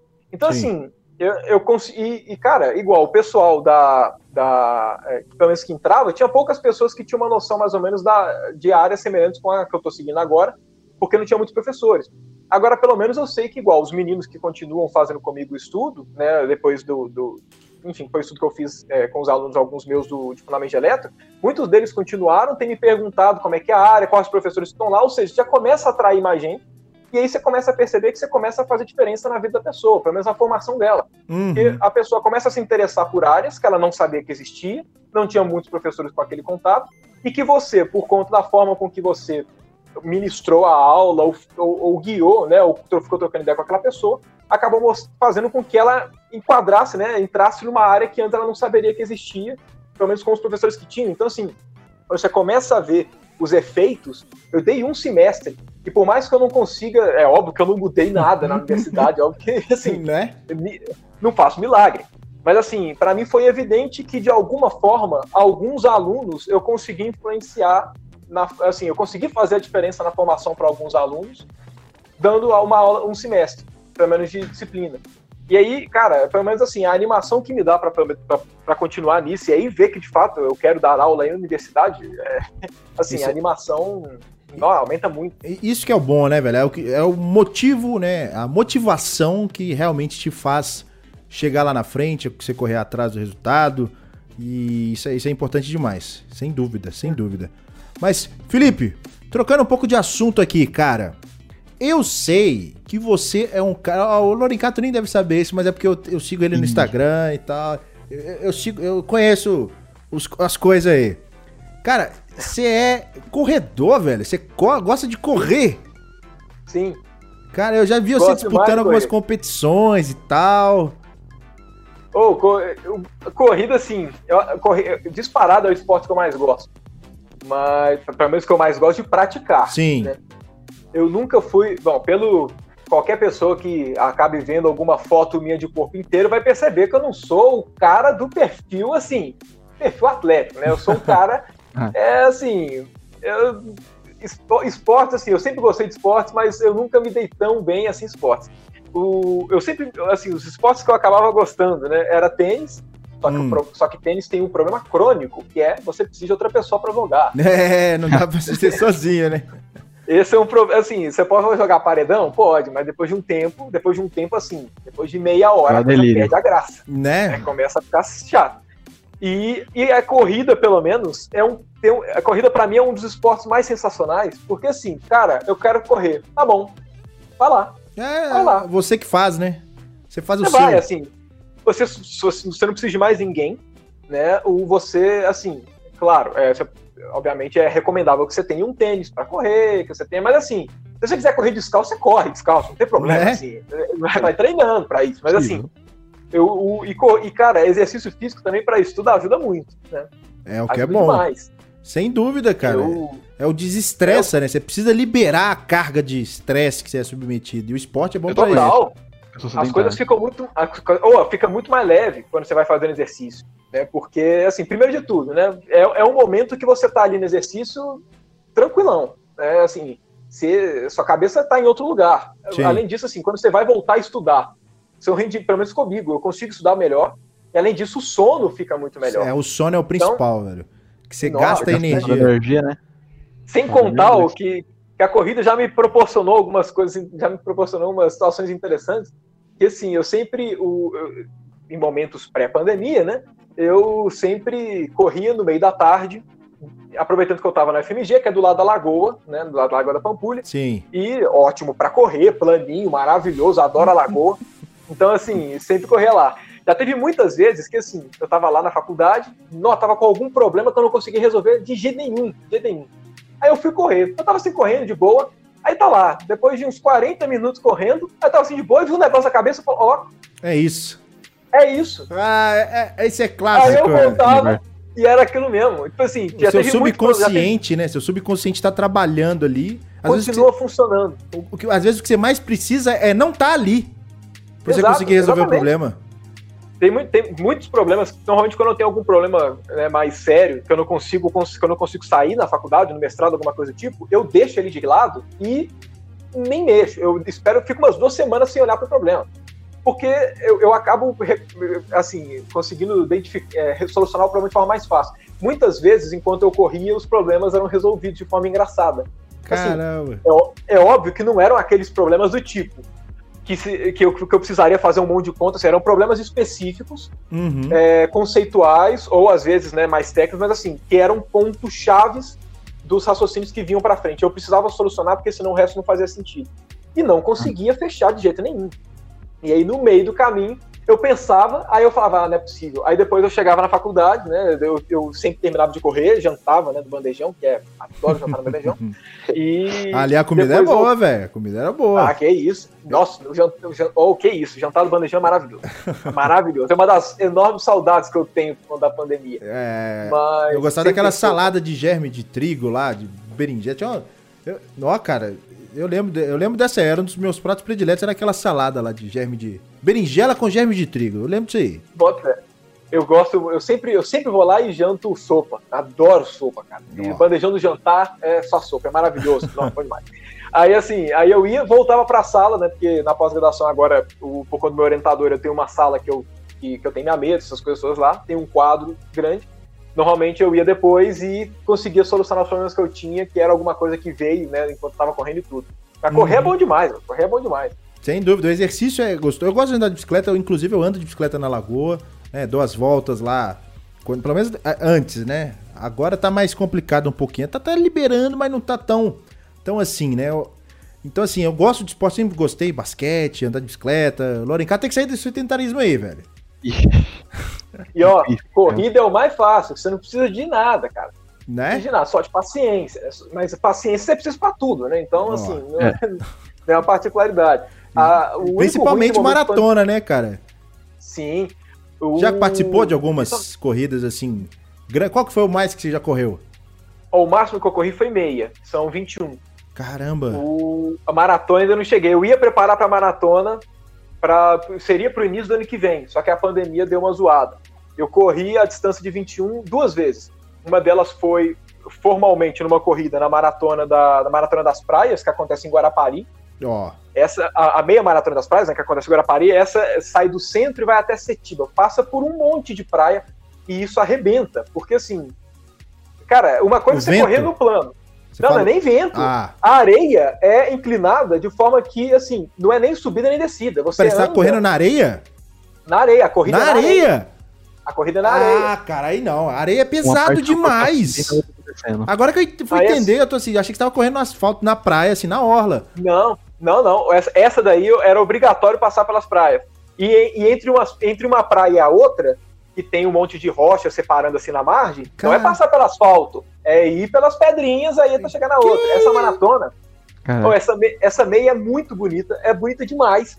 Eu peguei uma época boa, porque ou chove, assim, uma coisa absurda, ou faz um sol desgraçado. São as duas opções, ou um ou outro. Nunca tem tempo nubladinho. E qual Ou que chove, foi? ou- O meu foi o sol absurdo. É. E foi ótimo que foi o sol absurdo, porque se chovesse, cara, nas pedras é Ah, impossível. tá, escorregar e tal. É ruim porque você cansa mais. Ah. E. Nossa, cara, mas essa, essa daí, pelo menos, assim, foi, uma, foi, a foi a meia maratona formal que eu fiz de corrida. E a outra que eu fiz, pra você ver, pra você ter noção como é que eu. Assim, é, eu gosto muito de correr, muito de correr. E, e antes, assim, eu, eu fui pra. A, a, a irmã da minha namorada, ela mora no Chile. E a gente foi visitar ela no início desse ano. E ela mora numa cidade no litoral. Ela mora em Vinha Del Mar. E lá tem Sim. uma parte muito grande com que dá pra você correr tranquilo. Aí, lá é muito bonito, né? Frio? Comendo lá do. Frio pra caramba? Na época. Quando, a- no- no- quando eu fui, não tava frio, não. Tava até bem tranquilo. Mas assim, como é virado pro, pro lado de lá da América do Sul, o sol se põe no mar. No nosso, na nossa parte, o sol nasce, mas ele se Ah. aqui. Que da É, hora, super- velho. Você vê isso. Exatamente. Então, assim, eu fui no final, né? Eu fui quando tava entardecendo. É, Assim, entarde, entardecendo, né? Lá o sol saía 10 horas da noite, 9 e meia da noite. Então, assim, eu fui correr tarde, mas quando o sol tava abaixando. E, cara, eu fui tranquilo, fui no ritmo tranquilo. E, assim, bonito pra caramba. Bonito pra caramba. Aí eu fui indo, fui indo, fui indo. Aí eu acabei andando, correndo mais do que precisava. Aí quando eu fui ver, eu já, assim, eu, eu, eu- eu acabei distraindo correndo. Porque assim, a corrida tem essa grande vantagem, exercício físico. Quando você começa e chega no momento ali que você tá naquela transição e você, você não tá cansado, mas você já aqueceu e que parece que você não tá mais fazendo exercício físico. Você vai. A, a inércia te leva. tranquilo. Automático. Você vai no automático total. Você, você fica super automático. Aí eu fui, aí nesse dia foi, o, foi a. Foi a é, esse dia, junto com a minha maratona das praias, foram as duas vezes que eu fiz os 21 quilômetros. Aí desse eu fui até uma cidade que tinha na frente, depois vinha, vinha Del Mar, tem uma cidade que chama Renhaca, eu fui até lá e depois voltei. Caramba! Foram as duas coisas que eu. Para as maiores distâncias. Eu queria fazer a maratona, mas vai demorar um pouquinho mais por conta da pandemia. Tem vontade de Eu participar da São Silvestre? Ó, a São Silvestre eu tenho, mas menos do que outras. Ó. A, a São Silvestre eu tenho pela. pela. pelo, pelo caráter. Exata, assim, é, É. porque a São Silvestre. Ela é falada prática, demais, né? É, na prática, a São Silvestre ela é a volta da, ela é a volta da Pampulha paulista, né? Porque assim, a São Silvestre tem 16 quilômetros. São 16? 16, não é na 16 maratona, não?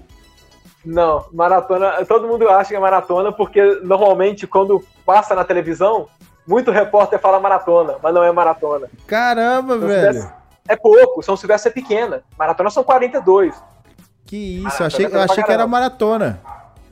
Não, mas, mas é comum esse erro. Muita gente acha que a São Silvestre é maratona para forma com que é noticiado por muitos veículos, Uhum. mas não é. Aí a São Silvestre eu tenho vontade, mas assim, o, eu tenho vontade pelo, pelo. É a maior corrida do Brasil, né? Uhum. E, mas, ô, uma corrida pra mim, uma das mais bonitas também é a volta da Pampulha. Tá aqui, né, do lado, aqui É. em BH, não precisa nem ir muito longe. Eu tenho vontade de correr ela também, mas ainda falta preparo. Eu, eu vou na bicicleta. Bicicleta eu saio daqui de casa, pá, vou lá, dou a volta na lagoa, dá 32 quilômetros. Mas assim, bicicleta é bicicleta, né? Uhum. Então, assim, não é o mesmo peso de uma corrida. Corrida, o É, negócio corrida. É, corrida, é, é- tudo é muito costume. Já, é assim, na bicicleta eu sou muito devagar na bicicleta. É, o meu melhor tempo na corrida, ele é próximo, na, na volta da lagoa, é muito próximo aos meus tempos de bicicleta. é. Caramba. Assim, pelo menos os meus primeiros tempos de Sim, bicicleta. hoje. Ah, Hoje a, ma- Porque assim, hoje a corrida tá superando. É, por exemplo, na volta à Lagoa, eu, a- de- quando, eu, o- quando eu tentava fazer mais, eu nunca consegui fazer a, a volta, pelo menos de bicicleta, mais rápido que uma hora, né? Os 18 km em menos de uma hora. Eu Sim. não consigo, eu não- eu- bicicleta eu não tenho, eu gosto de bicicleta, mas eu não consigo. Mas assim, normalmente quando eu vou andar, ou com meu pai, ou, ou, ou com o pessoal da faculdade, né? Obviamente em momentos pré-pandemia, muitas vezes dava uma hora e vinte. E eu fiz a volta à Lagoa uma hora e vinte e cinco. Então, assim, o, o- acaba que na corrida eu tenho saído melhor, inclusive, do que muitas vezes de bicicleta. Principalmente na subida. Subida de bicicleta é impossível, na É. corrida rola. Subir de bicicleta é complicadinho. Dá uma queimada boa. Você... As coxas já começam e, nossa senhora, o negócio é complicado, velho. É complicado. não conheço o feeling. Hum, É, de esporte você tá precisando, né, velho? O cara paulista, mora em apartamento, o cara, ah, vai, não vai sair pra correr. Não tem nem área verde aí, né? Tem, eu moro na frente de um parque. Então, Tem que Aí. correr, pô. Que isso. ah, cara, tem que fazer esporte, velho. Esse- Esses jovens Nutella aí não pode, área não. verde. Planta de mentirinha. Ai, ai. Mas, Felipe, conta mais pra galera aí. A gente trocou uma ideia um pouquinho do, do, da sua corrida. Mas, assim, você estava contando na, na sua época aí, do, na época que você- dando um cursinho aí, e a pandemia. Seu canal começou, foi nesse mesma transição também? Foi. Você foi. Sentiu uma tinha- necessidade aí? Assim, não exatamente uma necessidade, é porque o pessoal que entrou, meus amigos que entraram comigo né, é, na física, de muito tempo já me enchiam o saco pra fazer o canal. Todo mundo falava pra fazer, porque assim, eu sempre gostei de, da parte de educação. E, e, assim, sempre gostei. E assim, sempre dava aula, tudo, e o pessoal falava, ô, você gosta desses trem, faz vídeo no YouTube. Assim, principalmente, eles começaram a me incentivar, principalmente que depois que começaram a aparecer alguns canais a mais na UFMG, e aí é, acabava sendo assunto, né? De conversa nossa, alguma coisa do tipo. Eu falava, faz o canal também, você gosta da parte de educação, todo mundo sempre me incentivou. E eu falava, ah, vou fazer depois, vou fazer depois. só enrolando. Sempre tinha. É, eu enrolava principalmente, porque assim, se você nunca fez vídeo, nunca fez nada pra internet, tem aquela vergonha inicial inerente. É meio bizarro, é meio bizarro, assim, eu ficava pensando assim, ó, eu vou fazer um vídeo, aí eu vou pra faculdade depois, aí na sala do café alguém vai chegar e falar assim, ô Felipe, eu vi seu vídeo, eu falar assim, puta merda, ele me viu falando. aí assim, Ele aí vai me zoar, ele vai me zoar, ele vai falar, cara. por mais que assim, o pessoal, por mais que chegasse e falasse assim, não, doido demais, não sei o quê, bate aquela vergonha, fraga. Sim. Sim. bem, bem no início é complicado, é difícil não ter essa vergonha no início. E aí eu falava, Sim. porra, eu vou fazer depois. Aí Eu eu, comecei a falar. o foda é que você só sai do início quando você começa a fazer, né? Então, É. assim. Aí eu chegou o momento da pandemia, eu comecei a gravar as aulas lá para equalizar. E aí eu, pelo menos nesse ponto, por mais que eu sabia que era videoaula, então não era a mesma vergonha que eu sentiria de fazendo vídeo de divulgação, mas eu tava gravando videoaulas. E aí no início também eu ficava um pouco mais sem graça. E depois foi melhorando. Aí eu fiquei pensando assim, ah, eu já tô gravando as aulas aqui pro pessoal.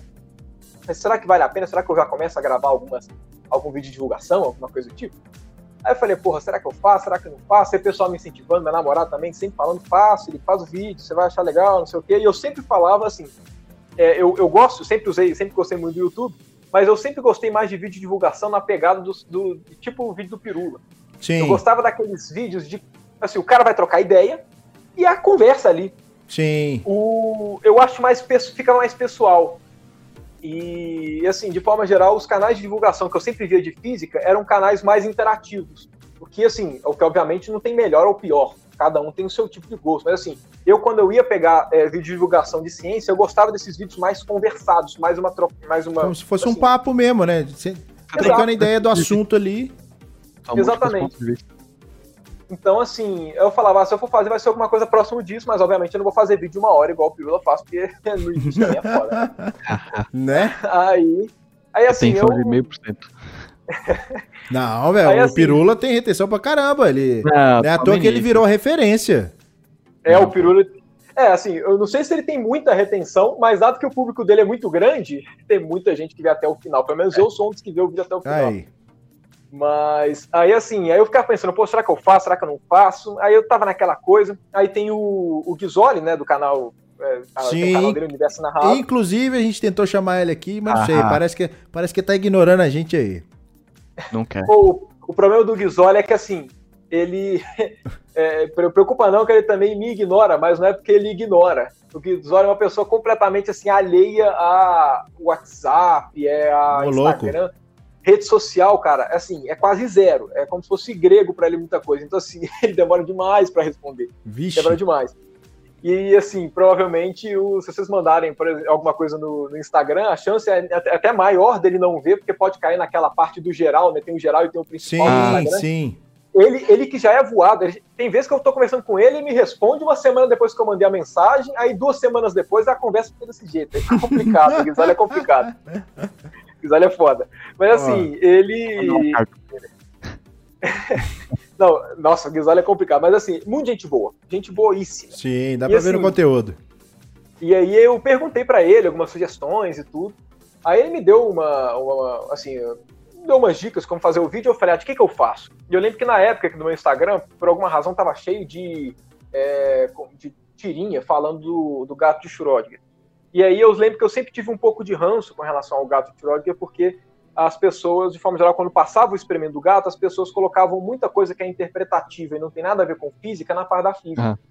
Isso me incomodava em muitos aspectos. Hum, Porque assim, uma coisa é o que, que a física te diz, e outra coisa é o que você quer falar que a física te diz. Entende? Então, assim, a- a- porque o ponto é assim, é- é- isso me- sempre me incomodava, porque é aquela coisa do tipo, o gato tá vivo e morto ao mesmo tempo, a- oficialmente a física não te diz isso. É como a A galera só te- entrega isso, né? A galera entrega Exato. isso distorcido. Exato. Isso Inclusive, é uma assim, incerteza. É, assim, é, é porque é uma, é uma questão de probabilidade. E a mecânica quântica, assim, ela te fala, não dá pra saber o que acontece antes do experimento. Aí quando você chega e fala, o gato tá vivo e morto ao mesmo tempo, tal, você tá falando uma coisa antes do experimento. E a própria mecânica quântica te fala que não dá pra você saber o que tá acontecendo antes. Então tudo é interpretação e não é física, entende? E isso me incomodava sempre bastante, porque acabava que dava uma impressão errada e muitas vezes acaba gerando um misticismo em torno que é mais prejudicial do que benéfico. Caramba, Então, girou eu- todo em torno, em torno disso. A ideia pra você começar o. Exato, assim, eu precisava de algum tema pra começar. Aí eu falei, cara, eu vou falar disso. Eu vou falar disso. Aí eu vou, pelo menos eu vou falar, porque é uma, é uma noção que eu já tenho há algum tempo. Assim, já é uma coisa que eu. Que é um assunto que eu já, já penso há um tempo, há mais tempo, falei, vou fazer o vídeo. O- obviamente, se eu fosse fazer esse vídeo agora, ele não ficaria como ele ficou, né? Porque o primeiro vídeo sempre é diferente do que você vai fazer. né? O primeiro vídeo é o vamos testar, vamos ver o quão bom vai ser isso. Exato. Então, assim, tá. Assim, eu, eu, eu, Ok, tem pouco tempo que eu tenho o canal, mas se você pega o vídeo de, da primeira semana que eu fiz e da quinta semana que, que, eu, que eu postei, já dá uma diferença muito grande nos vídeos. Sim, você né? gosta de. Principalmente na fala. A pergunta seria: você gosta de se assistir? Detesto me assistir, cara. Cara, você tem noção? Também. Agora eu já tô tolerando isso. Você tem noção como é que me incomodava me assistir? Tem vezes que eu tava com a minha namorada, e aí eu mandava algum áudio para ela que ela não tinha ouvido antes. E aí ela ia ouvir comigo do lado dela. Eu falava, não, não ouve em voz alta. Não ouve em voz alta. Me incomoda. Que isso? Assim, eu não sei porquê, cara, mas eu me incomodo vendo vídeo meu, é, ouvindo áudios que eu mandava. Eu não sei porquê, não sei porquê, mas me incomodava profundamente. Que isso? Eu, nossa, me incomodava demais. Até que chegou um momento que não podia mais incomodar. Se incomodasse, era foda-se, porque eu tinha que editar o vídeo, né? Aí. Assim, é, é, eu tinha que ver. Depois disso, esse meu, essa, essa, essa, esse meu incômodo sumiu totalmente. Agora eu posso, eu vejo e revejo alguns vídeos meus para ter certeza que o corte ficou legal. Que Sim, ficou. é uma parte de análise, né? Você vai ver realmente Exato. se você tá ali, até mesmo na, na, sua didática, se você tá realmente demonstrando o que você quer demonstrar. Sim, exatamente. Inclusive, é, tem uns dois meses que eu peguei os áudios que eu mandava para todo mundo e comecei a ouvir para ver se me incomodava e não me incomoda Nossa, mais. Então, assim, o canal foi muito bom por conta disso. Eu sabia também que esse tipo de coisa ia melhorar, né? Que essa. E também eu sabia que a vergonha que eu poderia ter com o início do vídeo ia melhorar, mas eu usei a, a pandemia a meu favor. Eu sabia que, assim, a, a, por mais que as pessoas chegassem para mim e falassem, não, Felipe, vi seu vídeo, seria pelo WhatsApp, ou seria pelo Instagram, não seria na minha Não seria cara. nada pessoal, direto, assim, né, pessoalmente. Exato. Então é de boa, você essa vergonha é, por trás das telas, para mim era fácil aceitar. Quando voltar o presencial, já vai ter um ano de canal, pelo menos. Então tá tranquilo, a vergonha passou, entendeu? Suave. É, acho que deve ter até a vergonha do presencial também, né? Porque eu... É, eu ainda vou ter a vergonha do presencial, ainda vou ver. Se alguma pessoa ver o meu vídeo na minha frente, eu acho que eu ainda vou ter vergonha. Eu não sei, eu, eu, não, eu, eu, não, sei porque que eu tenho isso, mas me incomoda, cara. A, a, a galera faz assim, pelo menos assim, com o meu canal lá, o Game Consciência, a galera me zoa muito. Fala assim, ah, não é zoar, né? Mas eu, não sou um cara que fala que eu tenho um canal. Pelo menos com meus amigos e tal, eu fico na minha. O YouTube já faz isso. Né? O YouTube já é uma plataforma para divulgar os próprios vídeos. E aí ele chega, olha lá, ele é youtuber, eu, eu, lá vai começar tudo de novo. A galera pega no seu pé assim também, vai lá, ele é youtuber, tem canal no YouTube aí também. É, é, eu acho engraçado, assim, menos um pouco, né, porque o, de forma geral, assim, as pessoas, o, o, o canal acaba, por mais que eu esteja fazendo o canal, eu não vi nenhuma pessoa depois, pessoalmente, né, que não hum. seja minha namorada e que, que tenha visto o meu canal. Então, assim, qualquer coisa do tipo, eu sou, que comentam coisas do gênero comigo são só por, por exemplo, marcações no Instagram hum. ou alguma coisa do tipo. Então é, é, é tranquilo. Nada que impacta Mas... diretamente, assim, né? Você fala, ah, tá com marcação, beleza. Agora, se for Exatamente. pessoalmente, aqui, ó, ele tem um canal no YouTube, vem cá, vem cá. Exatamente. Eu, eu, já passei até por uns momentos isso com o Ghisoli, que eu achei muito engraçado. Uma vez que eu tava lá, na, o Ghisoli faz parte ele tá, ele tá fazendo mestrado agora, né, com, com, com meu orientador também, então faz parte do grupo que eu faço lá na FMG. Oh. E a gente foi tomar um café, foi na, foi inclusive foi na, foi na terça-feira, foi na segunda-feira antes de parar, da paralisação da pandemia. A, FMG paralisou na quarta, na segunda-feira a gente foi tomar um café, aí tava conversando, aí tinha uns três meninos no canto da sala do café, enquanto eu e o Guizol tava conversando, assim, trocando ideia, olhando pra gente. Aí eu fiquei olhando assim, eu falei assim, ah, eu boto você quer falar alguma coisa do Guizol. Ele falou assim, ei, você tem um canal, não tem? Não! Aí falou, tem, tem sim. Aí o pessoal, aí ele até falou assim, não, cara, não sei o que, eu queria até comprar seu livro, porque o Guizoli fez um livro de poesia. O Guizoli, não, eu tô com o livro ali, você quer comprar? Inclusive vendeu o livro pro cara. Caramba, Caraca. velho, que doido! Mas foi, foi até engraçado, porque ele chegou e falou, não, cara, eu gosto muito dos seus vídeos, tá? eu achei uma situação muito engraçada. pra... Que isso, velho, que da hora. que da hora. Então, aí você começou esse canal seu, cara, e assim, tem, tem tem muita, mas muita informação ali. E como é, como é que foi? Você já, já foi chegando direto na área que você está atuando aí é. na sua pesquisa? Porque é porque o que, que rola? O, de forma geral, uma coisa que me incomodava muito da divulgação em física é que o, os pontos que são tratados são sempre os mesmos. Hum. Toda divulgação de física fala dos mesmos pontos. E, por exemplo, quando vai falar de buraco negro, quando vai falar de buraco negro, é sempre a mesma coisa que todo mundo sempre fala nas divulgações.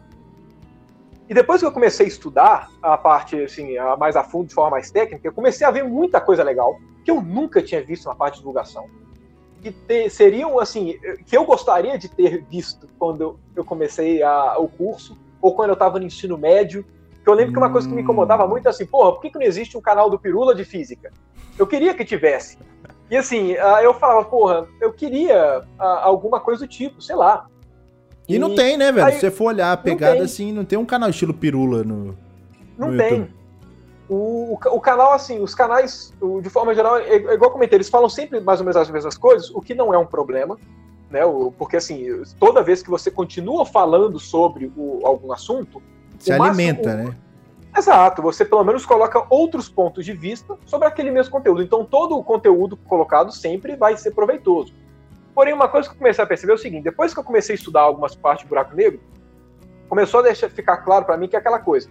A, dependendo do assunto na física, a coisa começa a ficar técnica o suficiente que não é todo mundo que vai continuar. De forma geral, tem poucas pessoas que fazem divulgação que, que continuam na carreira acadêmica. Normalmente, eu vou colocar percebendo assim, as pessoas que se debruçam muito para divulgação científica, é, acabam que assim, o, o, a, física é um curso muito segmentado. Se você, igual, se você quer, a partir da pós-graduação, você começa a especificar muito. E se você vai querer fazer divulgação científica de forma geral, o, é, é, é de forma geral, você quer pegar temas que não sejam extremamente restritos. Né? Assim, você conseguir atingir, é, você conseguir atingir mais pessoas também, né? Exato. Então, assim, depois que eu comecei a ver a parte do buraco negro um pouco mais técnica, eu comecei a entender um pouquinho por que, que nem todo mundo falava de alguns pontos, por exemplo, de buracos negros, que eu gostaria que falassem. Uhum. Não era porque era uma coisa desnecessária tal. Era porque começava a entrar muito em alguns caráteres mais técnicos que, assim, a pessoa, de forma geral, assim, nem se eu tivesse só com a graduação em física eu saberia, entende? Então, assim, é, é complicado. Então, de forma geral, as pessoas não abordam porque você precisaria de pessoas que tivessem continuado para, sei lá, algum conhecimento um pouco mais aprofundado é, naquilo. Sim. Ah. E, e, assim, algumas coisas também que me incentivaram a fazer, eu, a parte de buracos negros, muita coisa eu ouvia legal através de analogias. Então, assim, emissão de radiação de buraco negro, um monte de coisa, eu sempre ouvi em termos de analogia. E aí depois, na pós-graduação, eu fui começar a ver esses desenrolares sem as analogias. Eu, todas as coisas que eram analogias, do tipo, ah, buraco negro emite radiação. Uhum. Eu sempre tinha ali a analogiazinha de partícula de partícula sendo criada no horizonte de evento, eu sempre ouvia por, por, por essas coisas, inclusive o Hawking falava. Só que aí, assim, depois que eu fui aprender de forma mais técnica, eu entendi o que, que significava a analogia de fato e, que, e quais são os problemas da analogia, porque toda analogia tem seus problemas. Se eu não tivesse um conhecimento técnico no assunto, é, eu provavelmente eu, eu, eu, eu conseguiria absorver uma grande parte de buracos negros, só que não muito mais do que as analogias. Então, se eu fosse tentar fazer algum vídeo a mais expondo esses assuntos, provavelmente eu ia conseguir, talvez, explicar de uma forma diferente o que está sendo divulgado por todo mundo. Uhum. E aí, quando eu comecei a entender o, quais eram os problemas das analogias, eu comecei a ver uma oportunidade de fazer alguns vídeos de divulgação que talvez pudessem ficar um pouco diferentes dos que já estavam tendo até então. Por quê? Porque em vez de falar, porque a partir do momento que você sabe como a analogia foi feita, você consegue talvez adaptar a analogia a seu favor para você fazer uma explicação mais adequada. Sim, isso é importantíssimo. Assim, se, eu não, se eu não soubesse a origem da analogia, eu só ia pegar ela tal como é e tentar passar de uma forma diferente. Mas a partir do momento que você entende como ela é construída, cara, todas as coisas de buracos negros que eu via, grande parte delas que eu via qualitativo, eu, de fato, eu comecei a fazer a conta naquilo. Então, eu, eu assim, você vai vendo a coisa num ponto de vista tão mais básico que você começa a tentar falar assim, opa, eu acho que eu consigo explicar isso aqui de uma forma mais adequada do que tal canal fez. Aí. Ou tentar entrar em alguns assuntos que normalmente não se falam, porque fica muito técnico. Então, assim, por isso que eu comecei a falar diretamente dos assuntos de buraco negro. Eu sabia que seriam os assuntos que provavelmente eu conseguiria falar num primeiro momento, que mais poderiam destoar do resto. E como o meu canal estava começando, você poderia ser talvez alguma coisa que chamasse mais atenção. E chamou então, bastante, né, velho? Principalmente. Chamou equilíbrio aí. Hum? Achou um ponto de equilíbrio. Exatamente. Eu comecei a falar também de teoria do Big Bang, eu comecei a fazer uns vídeos, eu até tenho que continuar fazendo, mas assim. Bem legal, inclusive, tá aqui, ó. Sim, tem, tem, eu tenho três vídeos por enquanto só, mas assim, é, o problema desses vídeos eu demoro para fazer eles, porque assim, é, esses são os vídeos que eu tento fazer de um jeito mais bem feito do que os outros que eu faço. Hum. Né? Porque assim, esses, esses vídeos eu tenho nas mãos as coisas um pouquinho mais técnicas. Assim, e que eu tô tentando filtrar para tentar falar de um jeito diferente. Então, assim, é, eles acabam demorando um pouco mais. Mas o, o grande exemplo para mim do, do, dos, assim, pelo menos do, do, ponto positivo que eu tenho visto, né, a parte igual, eu tenho estudado termodinâmica de buracos negros, eu nunca ouvi mais do que Era- o, o qualitativo do qualitativo. Era justamente isso que a gente ia entrar aqui, né? Pra poder conectar aí. Que às vezes a galera que tá ouvindo, tá, tá vendo a gente aí, não sabe, né? Conta um pouco pra, pra, pra poder, pelo menos, seguir esse caminho aí, né? Pra orientar, ó, pera aí, por que, que você tem um canal que tá falando de buraco negros? Então, assim, qual, qual que é a sua... O que, que você tá fazendo, né? Seu mestrado envolve isso. Qual que, Isso. qual que é a relação com o seu mestrado? aí, só pra situar a galera. É, eu, tenho, eu tenho feito meu mestrado né, o- na parte de termodinâmica de buracos negros. É oficialmente um assunto que faz parte da cosmologia. Sim. Eu, eu não comecei a pegar esse assunto porque eu queria, né? Foi mais na cagada. Eu tinha um, tinha um, tinha um, um artigo que me interessava, e interessava o meu orientador, que para entender o artigo, o autor pressupunha que você soubesse o que era termodinâmica de buracos negros. Hum, E eu não sabia. Aí eu queria entender aquele artigo e eu falei, ah, vamos começar a estudar. Só que acabei vendo que o assunto era muito mais longo do que eu esperava que seria. Porque eu achei que o que eu e meu orientador achávamos que a gente ia conseguir suprir para poder ir para o artigo que a gente tinha uh, visto previamente. A gente achou que ia demorar talvez uns quatro meses. Tá aí com um ano e meio, né? Uau. E, e assim, e, e o assunto ficou tão fechado por si só, a gente conseguiu estudar ele e a coisa começou a desenvolver tão bem que a gente falou, ó, deixa aquele artigo inicial de lado e esse vai ser o tema. Acabou que assim, ou ficou a, a dissertação pelo menos, né, eu tô terminando a dissertação, ela vai ficar com início, meio e fim bonitinho, bonitinho na parte termodinâmica. Porque assim, só para só para poder só para poder pelo menos dar uma, dar uma ideia muito só assim da, da parte da parte geral, quando a gente fala termodinâmica de buracos negros é, você usa basicamente, ah, o que, que que os buracos negros respeitam? Quais são as leis que os buracos negros obedecem? Hum. Aí você usa a relatividade e chega nessas leis. É basicamente isso. Você faz um monte de conta e vê lá o que, tem que obedecer. Mas assim, Igual- termodinâmica n- não é, não é aquela termodinâmica que a gente vê dos gases, ou de fato é. Pois é, pois é, eu vou, vou, vou, vou entrar nessa parte com Ó. mais calma. Ó o Lorecata aí. É porque, olha só, a ideia é o seguinte, é só para ser extremamente, é, vou tentar passar exatamente um contexto. No início, né, lá no início da década de 70, né, três físicos junto com o Hawking pegaram a relatividade, aplicaram a buracos negros, tentando obter formas, assim, a relatividade é muito geral. Então a ideia é qual- quais são as propriedades que a gente consegue filtrar especificamente dos buracos negros, dado que, enfim, sabiam que ele existia. Né? Aí eles chegaram em um conjunto de, de leis tem nada a ver com termodinâmica, nada, é só relatividade e como é que buracos negros se comportam, como é que a Hum. curvatura ali se comporta. Aí chegou em um conjunto de leis, porém, quando você analisava a forma das leis, do ponto de vista matemático, só no ponto de vista do enunciado, era igual às leis da termodinâmica. Então, por exemplo, a lei zero, a lei zero te fala que em estados de equilíbrio, a temperatura é constante. Sim. Quando você vai ver a lei zero, e quando você vai ver uma das leis do buraco negro, fala que quando o buraco negro está em equilíbrio, quando ele estabiliza, existe uma certa grandeza que é constante. E aí você fala, beleza. Aí você vai, na, aí você vai lá. Primeira lei da termodinâmica é uma relação de conservação de energia. Né, que mostra lá, enfim, conservação de energia. Aí no buraco negro você fala a seguinte pergunta: ó, o buraco negro tem massa. Se você joga coisa nele, ele pode aumentar, ele pode se ele está rodando, dependendo de como você joga a coisa, um objeto no buraco negro, ele pode aumentar a rotação, ele pode diminuir a rotação, depende de como você joga as coisas nele. Hum. Aí eles fizeram a seguinte pergunta que é, se eu jogo um objeto específico com tais propriedades, né, o mais geral possível, o que, que vai acontecer com o buraco negro? Como é que a massa dele vai mudar? Como é que a rotação dele vai mudar? E como é que a área dele muda, né, o tamanho dele? Sim. Aí chegaram numa estrutura que era igual à primeira lei da termodinâmica. Caramba. Inclusive, inclusive, uma coisa que era bem interessante era o seguinte: é, a grandeza que eu falei que é constante, que era análoga à temperatura, ela aparecia na primeira, na, na equivalente primeira lei da termodinâmica para os buracos negros. E ela, e a- na termodinâmica é, convencional, na física, temperatura sempre está atrelada à entropia, sempre. Temperatura sempre aparece junto com entropia. Quando você vai analisar a primeira lei da termodinâmica para buracos negros, o termo que é análogo à temperatura aparece junto com a área do buraco negro. E aí, quando você vai desenrolar algumas propriedades, você descobre que a área do buraco negro só aumenta ou permanece igual, mas nunca diminui. É exatamente Caramba. uma propriedade igual de entropia. Então, sim, assim, que da hora, velho, essas correlações. Aí, sim, aí assim, eu, quando fala termodinâmica de buracos negros, nesse primeiro momento, quando surgiram essas Não tem nada é, a ver com termodinâmica, né? Inicialmente, que você falou. É só Exatamente. uma analogia como as coisas se comportam.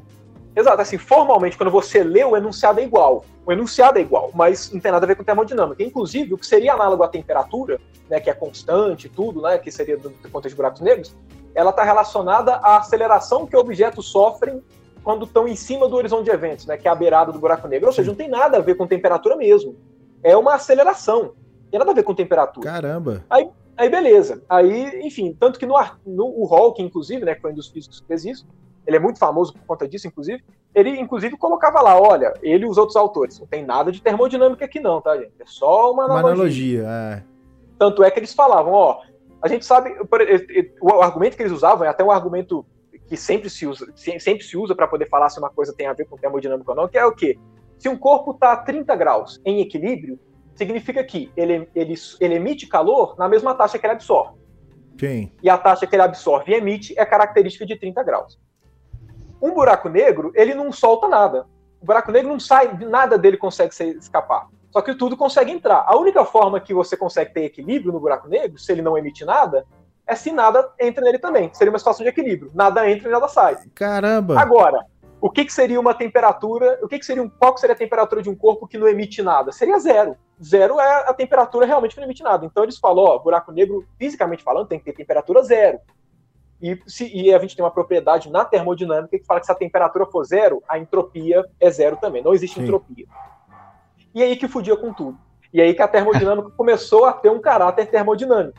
Por quê? Porque um físico na época tentou o seguinte: ó, buraco negro não pode, buraco negro tem que ter termo, tem que ter entropia.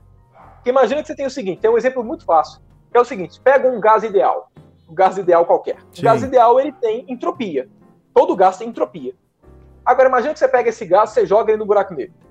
Você joga ele no buraco negro, ele vai entrar lá, e o buraco negro não tem entropia. Então a entropia que tinha no gás antes sumiu quando você jogou no buraco negro. Cara, que da hora, velho. Você tem.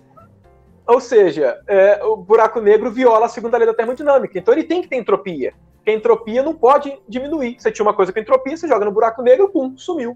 Isso viola. E, e, e uma coisa violar a lei da entropia, de que a entropia sempre Sim. aumenta, é até problemático. É, isso aí porque, não... Até porque a entropia, a, a, a lei de a entropia sempre aumenta, é uma lei que vem muito de estatística. Então é uma coisa muito mais fundamental do que a física, de fato. É uma coisa que tem a ver muito com questões de estatística mesmo. Assim, ela é realmente uma lei muito fundamental. E aí, o, o cara lá fez umas contas, né, o, esse um físico que chama Belkenstein fez umas contas, e ele mostrou que para não violar a segunda lei da termodinâmica, o buraco negro tinha que ter uma entropia proporcional à área, que era o que vinha da analogia né, quando você formulava os problemas, as, a, a, as leis dos buracos negros. Aí o Hawking viu isso e falou assim: ah, esse cara tá de brincadeira. Aí chegou e o Hawking foi. O Hawking até comenta: o objetivo, ele, ele foi fazer um artigo para mostrar que esse cara estava errado, para mostrar que não podia ter, de fato. Só que fazendo as contas, ele acabou, ele chegou num processo, ele mostrou que buracos negros não só é, têm entropia, como eles também emitem radiação. E aí que é a eles... tão, tão famosa radiação. Radiação Hawking. Ah. E, qual, e o ponto da radiação Hawking, assim, o Hawking ele falou que no início, quando ele chegou que o buraco negro estava emitindo radiação, ele achou que ele estava errando conta. Só que as coisas ficaram tão perfeitas que, assim, é porque a, a, cagada era assim: primeiro, ele chegou que o buraco negro emite, emite radiação. Aí, primeiro, como é que ele emite radiação? Quando o Hawking foi fazer a conta, ele emite igual um corpo em equilíbrio térmico. A distribuição é uma distribuição térmica, uma distribuição exatamente de um corpo, de um corpo negro, né? Distribuição térmica, de fato. Ou seja, ali tem realmente um caráter termodinâmico. É isso que define termodinâmica. Emissão hum... de energia térmica. E além disso, toda emissão térmica você consegue ver qual é a temperatura do corpo. Qual é a temperatura? A, temperatura dele está relacionada exatamente àquela grandeza que era análoga à temperatura quando você fazia a relação, é, quando você fazia as leis do buraco negro, que tinha a ver com a aceleração que os corpos sofriam, que não tinha nada a ver com temperatura, ela aparece na radiação Hawking como sendo exatamente fazendo o papel de temperatura do buraco negro. Ou seja, aquela estrutura de termodinâmica, quando você leva em conta a radiação Hawking, realmente é termodinâmica. Não é só formal. É um corpo que emite radiação é um corpo com aquela temperatura específica, que respeita a primeira lei da termodinâmica, respeita questões de equilíbrio, e fica assim, é tudo igualzinho. Fica é, realmente aquilo define a termodinâmica de fato. Hum. E, e, assim, esse, esse é um resultado tão importante que assim, o Hawking só chegou nesse, E por que, que termodinâmica de buracos negros é tão importante, é, tão, é uma parte assim, tão legal na física? Principalmente porque a gente tem dois, dois campos na física, né? Que é a relatividade geral e a mecânica quântica. Sim. E a gente sabe que a física quer unificar, blá blá blá, aquela coisa toda, e que sempre dá dificuldades. O, o Hawking ele obtém a emissão de radiação, ele, o Hawking mostra que buracos negros emitem radiação, quando ele, ele, ele, tem um procedimento que é assim: o que, que acontece se eu coloco mecânica quântica no espaço-tempo? Você pode fazer isso. Né? E aí fica mecânica, é, fica teoria quântica de campos em espaços curtos. Você hum. consegue fazer. Não significa que é uma teoria única. Significa que você está querendo pegar um comportamento que envolva os dois. Sim. O, o buraco negro só emite radiação quando você leva em conta que existe mecânica quântica. Então é um efeito que só faz sentido usando mecânica quântica e relatividade geral. E não só isso, é um dos resultados que envolve mecânica quântica e relatividade geral que não tem nenhum furo. As coisas encaixam perfeitamente. É o resultado na física que engloba é. essas duas áreas que ninguém põe defeito.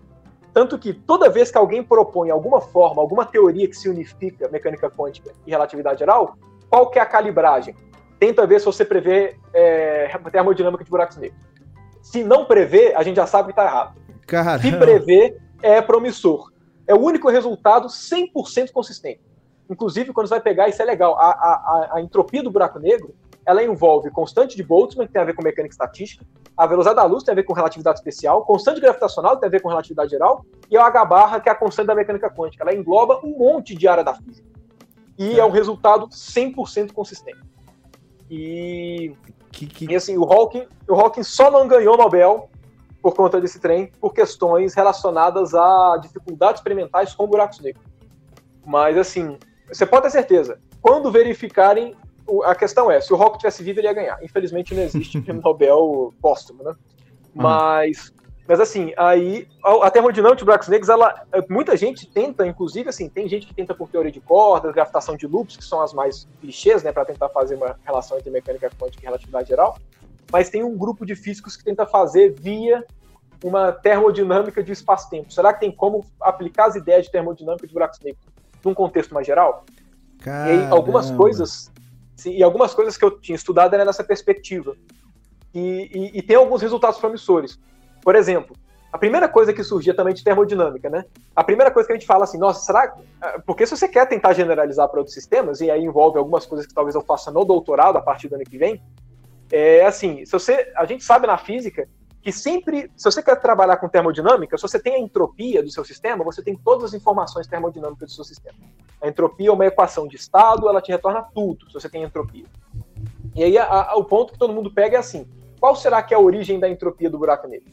A gente sabe que ela existe, que é proporcional à área, tudo ali bonitinho, igual a, o, igual a termodinâmica mostra. Mas qual que é a origem?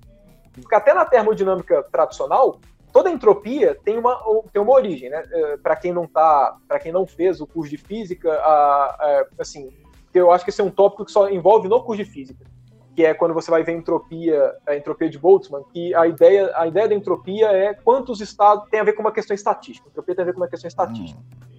Então, por exemplo, é, se você vai calcular, a entropia tem a ver com quantos estados são possíveis o seu sistema estar, dado essa determinada energia a contagem desses estados tem a ver com a entropia. Então, assim, existe uma origem da entropia, é isso que eu estou querendo dizer. Ou seja, Sim. termodinamicamente, a entropia não vem do nada, ela tem uma origem de fato. Então, qual é a origem da do buraco negro? Aí tem uma. Aí essa é uma das coisas que eu, inclusive, estu, tenho estudado assim. Pouquíssimo, tenho é porque, três meses que eu tenho pelo, pelo que eu me recordo assim, de entropia, a entropia está relacionada com a desorganização, né? É assim, Sim. falando a grosso modo, né? É muito Sim. mais complexo do que isso é, na ideia, assim, quando a gente fala de desorganização, né, o, seria a ideia do tipo, um jeito fácil da gente medir como se fosse entropia, né? Pega, pega uma sala, você fala assim, qual que é a entropia do gás que está aqui, do ar que está no meu quarto? O que você faz é o seguinte, dá, qual que é a energia total dessa sala? Aí você tem lá a energia, você soma a energia de todas as moléculas. Uhum. Aí você fala assim, olha, quantas possibilidades tem de todas essas moléculas que estão na sala, no meu quarto, é, estarem, quantas configurações possíveis que tem essa mesma energia? Aí você tem, ah, tem a configuração de todo mundo andando para o lado, todo mundo andando para o outro. Caramba, tem, que loucura!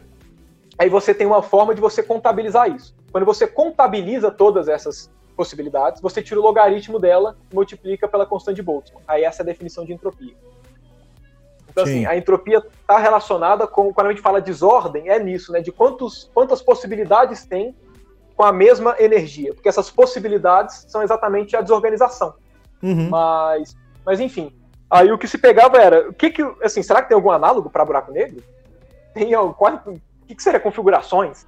E aí, em 93, surgiu um artigo, esse artigo é legal demais, que ele chega e fala o seguinte, você coloca, e aí que você consegue tentar fazer termodinâmica para outros sistemas, que seja talvez uma das coisas que eu mexo no doutorado. Que a ideia é, pega o seu espaço qualquer e fala, ó, existe mecânica quântica nele. Dado que existe mecânica quântica, é, existem, podem existir entidades quânticas no universo inteiro. Aí o que você faz é o seguinte, pega uma região fechada do seu universo, uma região fechadinha, uma esfera, qualquer coisa. Aí quando você pega uma região fechada, você tem duas, duas partes, a parte de dentro e a parte de fora. Uhum.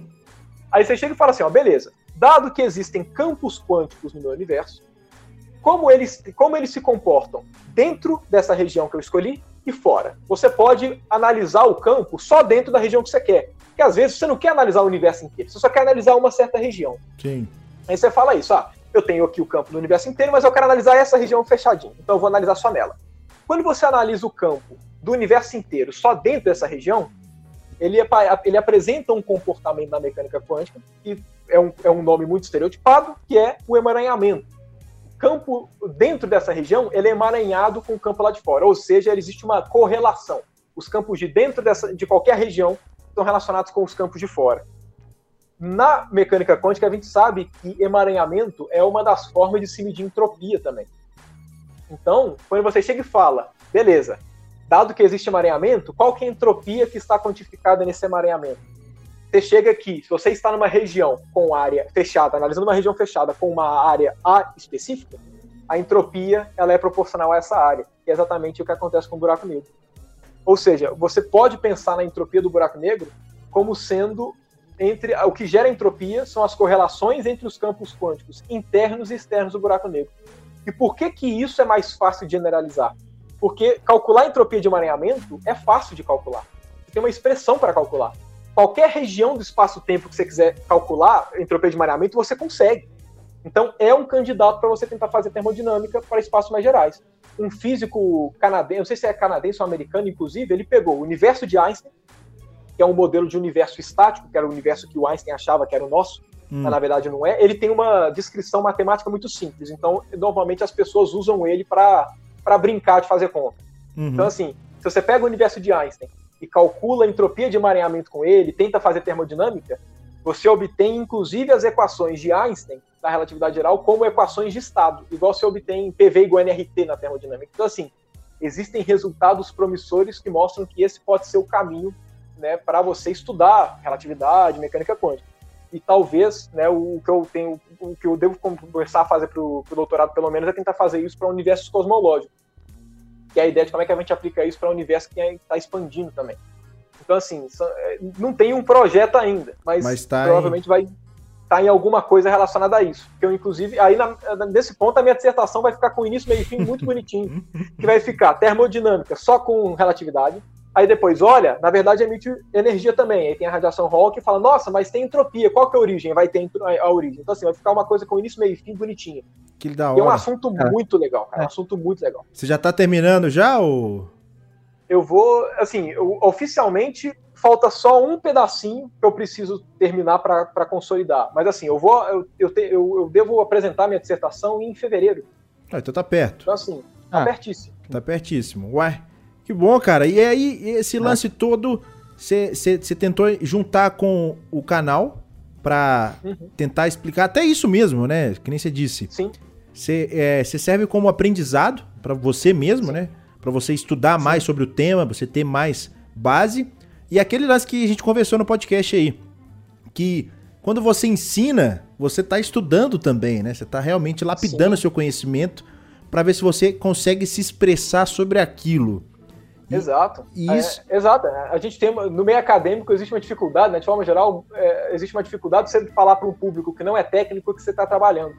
Nesse ponto, o canal, para mim, um dos pontos principais de que eu comecei a fazer o canal é para que principalmente eu conseguisse tentar filtrar o máximo as coisas que eu explicava, para que pessoas que talvez não tivessem conhecimento tão técnico pudessem Sim. não necessariamente entender todos os desenrolares, mas saber o que está se passando ali, né? Pelo menos entender o fio da meada. É importante, é porque assim, eu acho que, que como a ciência por si só ela é tão complexa, como que você vai conseguir agregar mais pessoas para ela se você já está entregando a complexidade e tal, né? Pra, pra... A pessoa vai chegar e falar assim, que? Arregalar o olho e... Pera aí, vou, vou virar a próxima rua ali, essa aqui não. Essa aqui não dá. Então tem que ser uma coisa mais digerível para poder ficar atraente. E essa é uma das funções aqui, até mesmo eu falo para galera do, do, podcast em si, né? Eu gosto de mostrar pessoas que têm potencial de entregar esse conteúdo, que tem uma forma diferente. Né? Já passou gente, a gente fala, que nem o que eu falo aqui no canal, velho. Podcast é pra gente falar de game e ciência. E como essas duas áreas também podem se correlacionar. Então a gente fala dos jogos hum. aí de game, ciência e tal. Então, assim, a ideia é, é, é como se expressar nisso, até a porta de entrada para as pessoas acompanharem, principalmente na internet, né? Porque é todo mundo acessível. Então, uhum.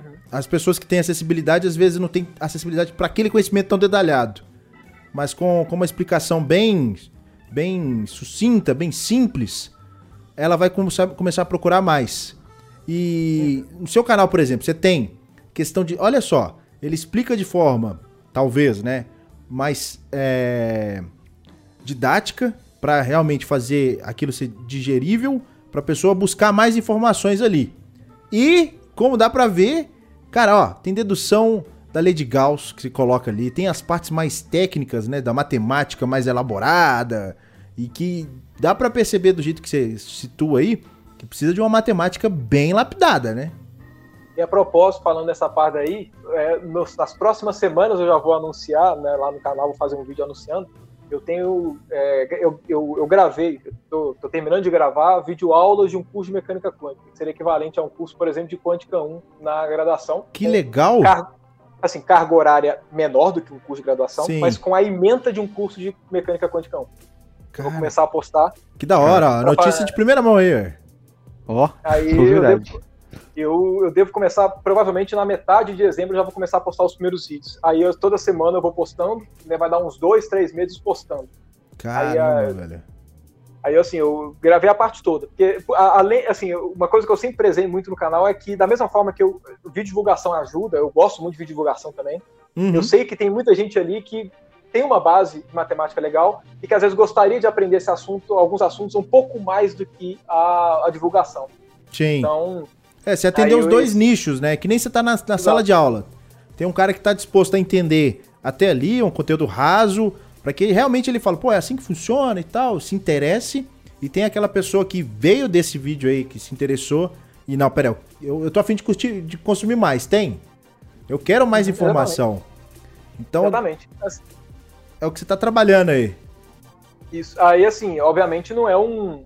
Precisa ter alguma base, né, para poder acompanhar tudo, obviamente. Mas assim, o, os vídeos igual, é, pelo menos igual, o curso que eu vou postar, a pessoa precisa ter pelo menos tido um contato com, pelo menos assim, no, no ideal, assim, o, o, nível 000, o, a parte de álgebra linear básico uhum. que a gente veria, por exemplo, no primeiro período. Sim. Ou a, e também um pouquinho de cálculo, porque senão não dá.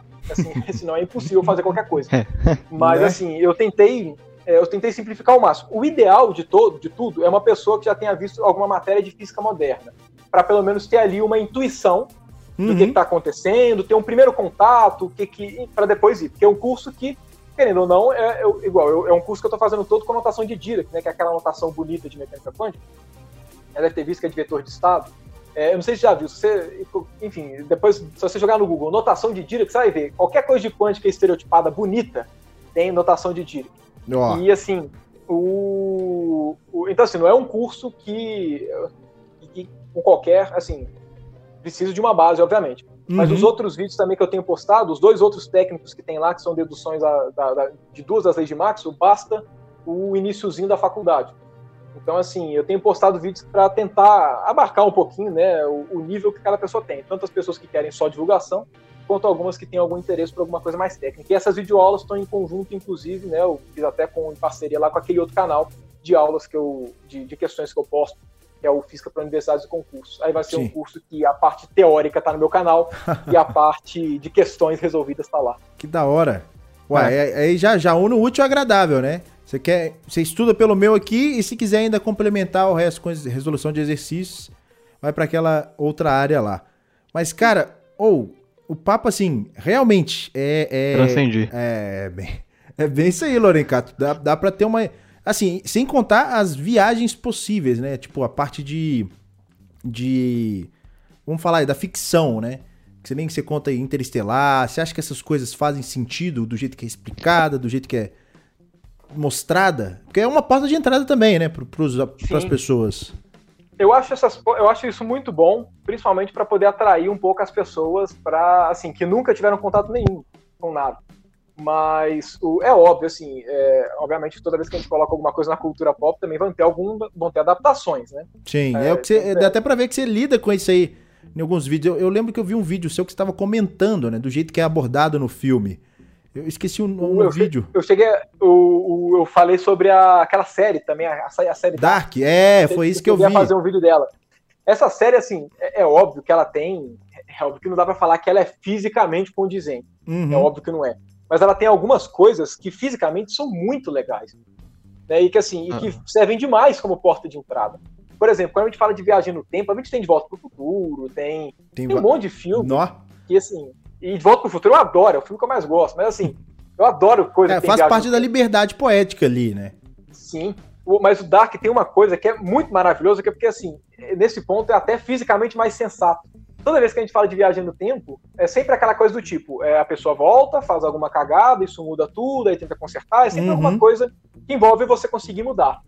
Só que fisicamente falando, da forma como a gente entende o nosso universo, essas coisas todas, é o, o nosso modelo de universo ele é muito mais condizente com as viagens no tempo de Dark do que, por exemplo, de Volta para o Futuro ou outros filmes. Dark é sempre aquela ideia do tipo, você volta para mudar alguma coisa. Aí quando você muda alguma coisa, você percebe que tudo só aconteceu como aconteceu porque você voltou e mudou. Então é como se... Consistência. Princípio da Exato. consistência de. Exato. Esqueci o Então, assim, tem o, o, o- é, é fisicamente falando, se, se existisse viagem no tempo, seria de uma forma fisicamente mais plausível, seria desse jeito, em que o- não existe essa ideia de você mudar. Entende? Assim, eu digo, é óbvio que viagem no tempo por si só já não é condizente, mas assim, o- se fosse para ser o mais condizente possível, o Dark aborda de um jeito que, pelo menos no sentido de relatividade, de relatividade geral, comunica melhor. E, Sim. E, e, assim, esse tipo de coisa. E, e, claro, existem muitas outras coisas ali, tem muita coisa que é liberdade poética e tudo, mas eu, eu, eu, eu- tem gente que olha pra isso e fala: não, mas isso aqui tá errado, não, eles falaram errado isso, erraram- falaram errado aquilo. Eu falo, pô, É um tem que ser um pouco. Vamos lá, né, gente? Me ajuda aí. A série não, não é um documentário falando como funciona o universo. né? A galera tem que tentar entender o que, que tá que- querendo ser transmitido ali, né? É uma Sim, história. Sim, eu acho louvável quando eles tentam pegar alguma coisa pra ser cientificamente mais coerente. E, e eu acho não só louvável, como eu acho estratégico. Porque uma coisa que a gente, pelo menos na física que eu comecei a perceber ao longo do curso, é que a física é muito mais legal e muito mais criativa do que a nossa imaginação. Então, assim, você consegue fazer coisas muito mais interessantes sem viajar tanto e pegando coisas que são condizentes fisicamente, que dão, muita, dão muito charme.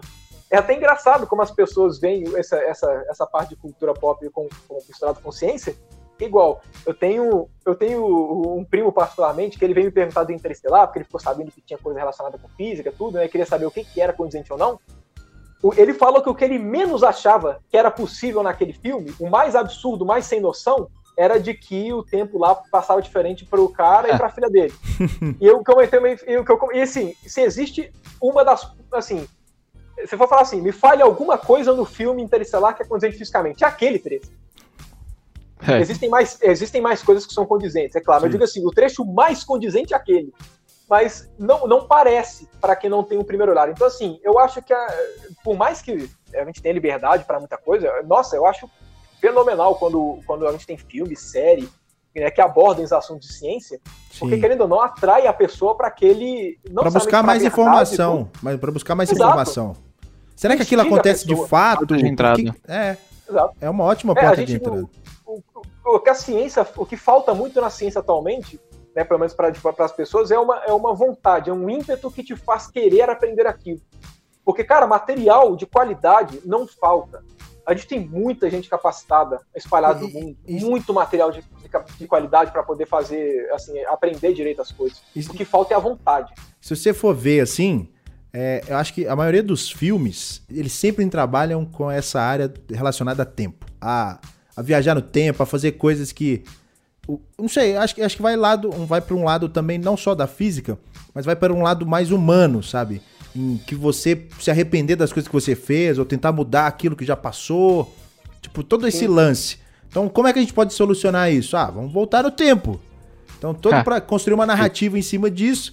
E aí, com consequência, você acaba interligando com a física. Ah, pô, a física estuda isso para eh, poder distorcer o tempo, espaço, essas coisas todas. Então, acaba querendo ou não introduzindo a pessoa para esse mundo, que nem Dark. Eu falei, pô, velho, vi a série, será que isso faz sentido? Será que o que eles estão. Fica aquela curiosidade. Peraí, será que uhum. é até esse nível? Onde é que é verdade? Onde é que não é? Você fica curioso. Onde que é ficção, onde que é ciência. É, você fica nessa, nesse lance. Porque é a maneira Sim. que eles entregam aquilo, né, que é tão encaixadinho, tão bonitinho, que você fala, pô, será que tá assim mesmo? Será que não é? Será que podia ter sido. E, e foi interessante. Logicamente que algumas partes você fala que é totalmente licença poética. Não tem como dizer. Sim. É, eu acho que a pessoa, eu acho assim, é igual, tem muita gente que me pergunta, não, Felipe, você viu a série? Como é que você sentiu quando ele falou isso? Eu falei assim, cara, eu não sou tão chato quanto parece assim, não. Eu, assim, eu sou de boa. Eu gosto de assistir eu, filme, eu... né? Eu gosto de assistir filme e é, viajar no filme, pô. Eu falo, porra, se eu quisesse ver um negócio condizente, eu pegava meu livro e estudava em casa, assim, eu, eu, quero ver a série, entendeu? Assim, tiveram, tiveram dois, três pontos na série Dark que, assim, me deu vontade de chorar em um certo momento, mas assim, mas tirando esses pontos específicos, muito pontuais, que assim, três minutinhos, dois minutinhos, que aí fiquei machucaram, machucaram, principalmente na parte que fala do gato, né, de Schrödinger, mas, ah. assim, tinha alguns pontos ah. que me machucaram, mas que, com exceção deles, cara, a gente precisa ser mais leve com isso. Pra... Eu não curti assim, o final. Da série eu não curti, não. O final da série achei. Ah! pra galera aí, que eu não tenho spoiler, mas o final eu não curti. O fin... É, eu não curti nem descurti, assim. Eu ach... eu, o que eu pensei foi, dava para ser muito pior, então eu gostei. Ah, é, por esse, por esse ponto de vista, beleza, mas o finalzinho eu falei, ah, não é possível que eu gastei três temporadas para poder chegar aqui e falar, pô. Ai, ai. Mas é, foi bem legal isso aí. A série é muito bacana. Mas assim, Felipe, tem uma última curiosidade que eu fiquei aqui, que foi justamente para elogiar a ideia desse nome, cara. Não só a ideia, como a logo. O iFísica. Cara, que. Genial. Genial, velho. Sinceramente, foi genial. É. E aí, quando você vê a logo, cara, dá pra você imaginar milhões de coisas vendo ali. Né? A, galera, a primeira coisa que a galera fala é Pink Floyd. Mas não, não, a questão não é essa, velho. Ele é conseguir conectar a bandeira de Minas com a, difra a da luz. Exato, sim. O, oh, esse nome, eu, eu, fiquei muito feliz que eu consegui pensar nesse nome. Eu não sabia o nome que eu queria dar pro canal no início. Eu não tinha ideia do nome que ia dar. E aí, assim, eu pedia sugestões tal, mas nunca ia nada. Eu queria colocar alguma coisa relacionada a Minas. Queria colocar alguma coisa. Eu sempre, quando, assim, eu gosto muito muito de Minas Gerais, adoro Minas. E sempre quando eu vou fazer qualquer coisa assim, eu sempre, tenho, eu sempre tento colocar coisas do tipo, né? Um, um exemplo, né? Uma das coisas até que me uma das ideias até que eu tive a respeito no início, quando eu pensei em fazer alguma coisa, eu tinha pensado em fazer uma, uma, um símbolo do canal tipo esse que eu fiz, só que sem o do Pink Floyd. Eu não tinha pensado nesse treino do Pink Floyd antes. Oh. Eu só tinha pensado em fazer com o da bandeira, tanto que assim, um exemplo, essa música que eu tô usando é de uma banda que eu já tinha, que era minha, e eu também fazia a banda era todo mundo ah. aqui, aí qualquer coisa fazendo essas pegadas. Então, assim, eu sempre gostei de mesclar com a bandeira, eu gosto da bandeira de Minas, eu adoro Minas Gerais. Então, eu tinha alguma ideia do tipo. Aí eu fiquei pensando, poxa, eu quero deixar um nome que tenha remissão a, a, a, aqui a Minas e também a que eu vou fazer física. Sim. E aí o primeiro, primeiro nome que eu pensei foi o iFísica por conta disso. Falei assim, ó, física, deixa eu ver os, os eu posso botar alguma coisa com trem, posso botar com I. Aí eu falei assim, o iFísica, eu falei assim, porra, o iFísica ficou bom. E aí eu fiquei pensando, pô, vou, vou deixar a física. Perguntei pro Guizoli, o Guizoli falou, não, cara, o nome ficou ótimo. Perguntei pra um monte de gente. Todo, o nome ficou muito bom. Tinha gostado. E aí depois eu tava na dúvida para poder fazer como é que seria a logo. Aí eu tenho uma bandeira, eu tenho uma. Acaba que foi uma junção. É, assim, a minha ideia para poder fazer isso também foi tanto dessa camisa minha, que é de uma banda que eu tive, eu também tenho uma outra camisa que um professor meu do nono ano do Fundamental tinha Caraca. feito, que eu comprei, até hoje eu tenho ela, eu adoro a camisa, que é, a- é, o, é o, o- o símbolo, é basicamente é uma camisa do Dark Side of the Moon, só que em torno do prisma tem os escritos da bandeira de Minas. Ah. E eu adoro essa camisa. E também, conversando com a minha namorada, ela também é, tinha dado, ela também citou alguma coisa também do tipo. E aí, assim, eu falei, poxa, depois que eu fui perceber que dava pra fazer um prisma, eu falei, porra, vai ficar show de bola. E E ficou, aí eu ainda velho. tava. Eu E ainda tava ficou. pensando. E, e ficou ainda mais profissional pelo seguinte: eu ainda ia fazer. Não fui eu, não fui eu que fiz esse símbolo. Apesar de eu, assim, eu, eu, eu, mandei, eu que pedi pra fazer esse símbolo desse jeito, mas não fui eu que fiz com a mão na massa. Uhum. É, muito provavelmente, inclusive, se tivesse sido eu que tivesse feito, eu não teria pensado em colocar o contorno preto do triângulo vermelho. Ó, Eu achei que ficou bom também. Mas o quem fez, na verdade, o, o, o cara oh, foi muito gente boa. O- Lá no Física para Universidades e Concursos, né? O, o, o, o professor que me chamou, que ele é um professor lá do Instituto Federal do Ceará, ele, ele tinha me chamado para participar né, do, do canal lá, Física para Universidades e Concursos, postando, e ele me pediu a logo do meu canal. E, eu, e ele me pediu no final de semana que eu estava decidindo como ia ser a logo que eu ia fazer. Eu falei com ele, ô, você es- espera só o final de semana acabar, que eu não tô em casa, estava na casa da minha namorada, eu falei, espera só o final de semana acabar que eu vou fazer a logo e te mando. Já tinha na minha cabeça fazer um canal iFísica desse jeito. Uhum. Aí ele chegou e falou assim, ah, mas por que você não tá com a logo aí e tal? Eu falei, não, é porque eu ainda vou fazer ela. Ele, aí ele chegou e falou assim, ô, por conta do canal, eu tenho um cara que eu contrato já previamente para fazer, que fez a arte toda do Física para Universidades e Concursos. Me fala como é que você quer que eu faça, que eu te dou de presente, não tem problema não, eu faço a logo pra você. Aí Caraca, eu falei, aí eu falei, sério? Eu, oh, muito, nossa, professor, gente boíssima. Eu, não, é muito gente boa. Muito gente boa. O professor Antônio. Aí ele chegou e falou, eu falei, não, de boa. Aí eu falei, agradeci demais, falei pra ele o que eu queria. Aí ele foi mandando, ele falou, ah, qualquer alteração você vai me falando. Aí no início eu tinha uma ideia, assim, a ideia era fazer uma coisa desse tipo, só que a- a- na minha cabeça ia ficar um pouquinho diferente, porque ninguém pensa igual o outro. né? Mas aí o. Enfim, no final ele me mandou esse, eu falei, ô, ficou bom demais. Aí ele me mandou tanto esse quanto um mais simples para depender da situação que eu quisesse, que o Prisma, ele não tá com. Não tá com a, é, Tá. assim, tá tudo branco. Pra, Ah, dependendo tá. da situação, se eu quisesse alguma coisa mais próximo de monocromático, Sim. né? Apesar Ah. de ter o vermelho, ter ali a possibilidade. E ele me mandou, assim. E foi um, aí foi um cara que fez mesmo bonitinho, um cara que faz, faz logo de forma geral. Então, assim, ficou super profissional. Ficou legal. Aí Faz referência a Minas. Óbvio, Exato. clássica é a física. A- Só a logo por si só já entrega. Exato. muito bom. Aí, oh, ficou bom demais. Nossa, com o Prisma ficou, ficou muito bom. Aí, o, aí o que eu fiz depois foi, eu peguei minha mesa digitalizadora, fui no Photoshop, escrevi um monte de equação, peguei ela, né, botei as equações brancas, Uhum. coloquei o símbolo do canal e botei como banner do canal. Aí fica Sim. um negócio mais, fica quase todo branco, com um triângulo com escrito em torno, tipo a bandeira de Minas mesmo, só que aí com equação de física no fundo e canal iFísica.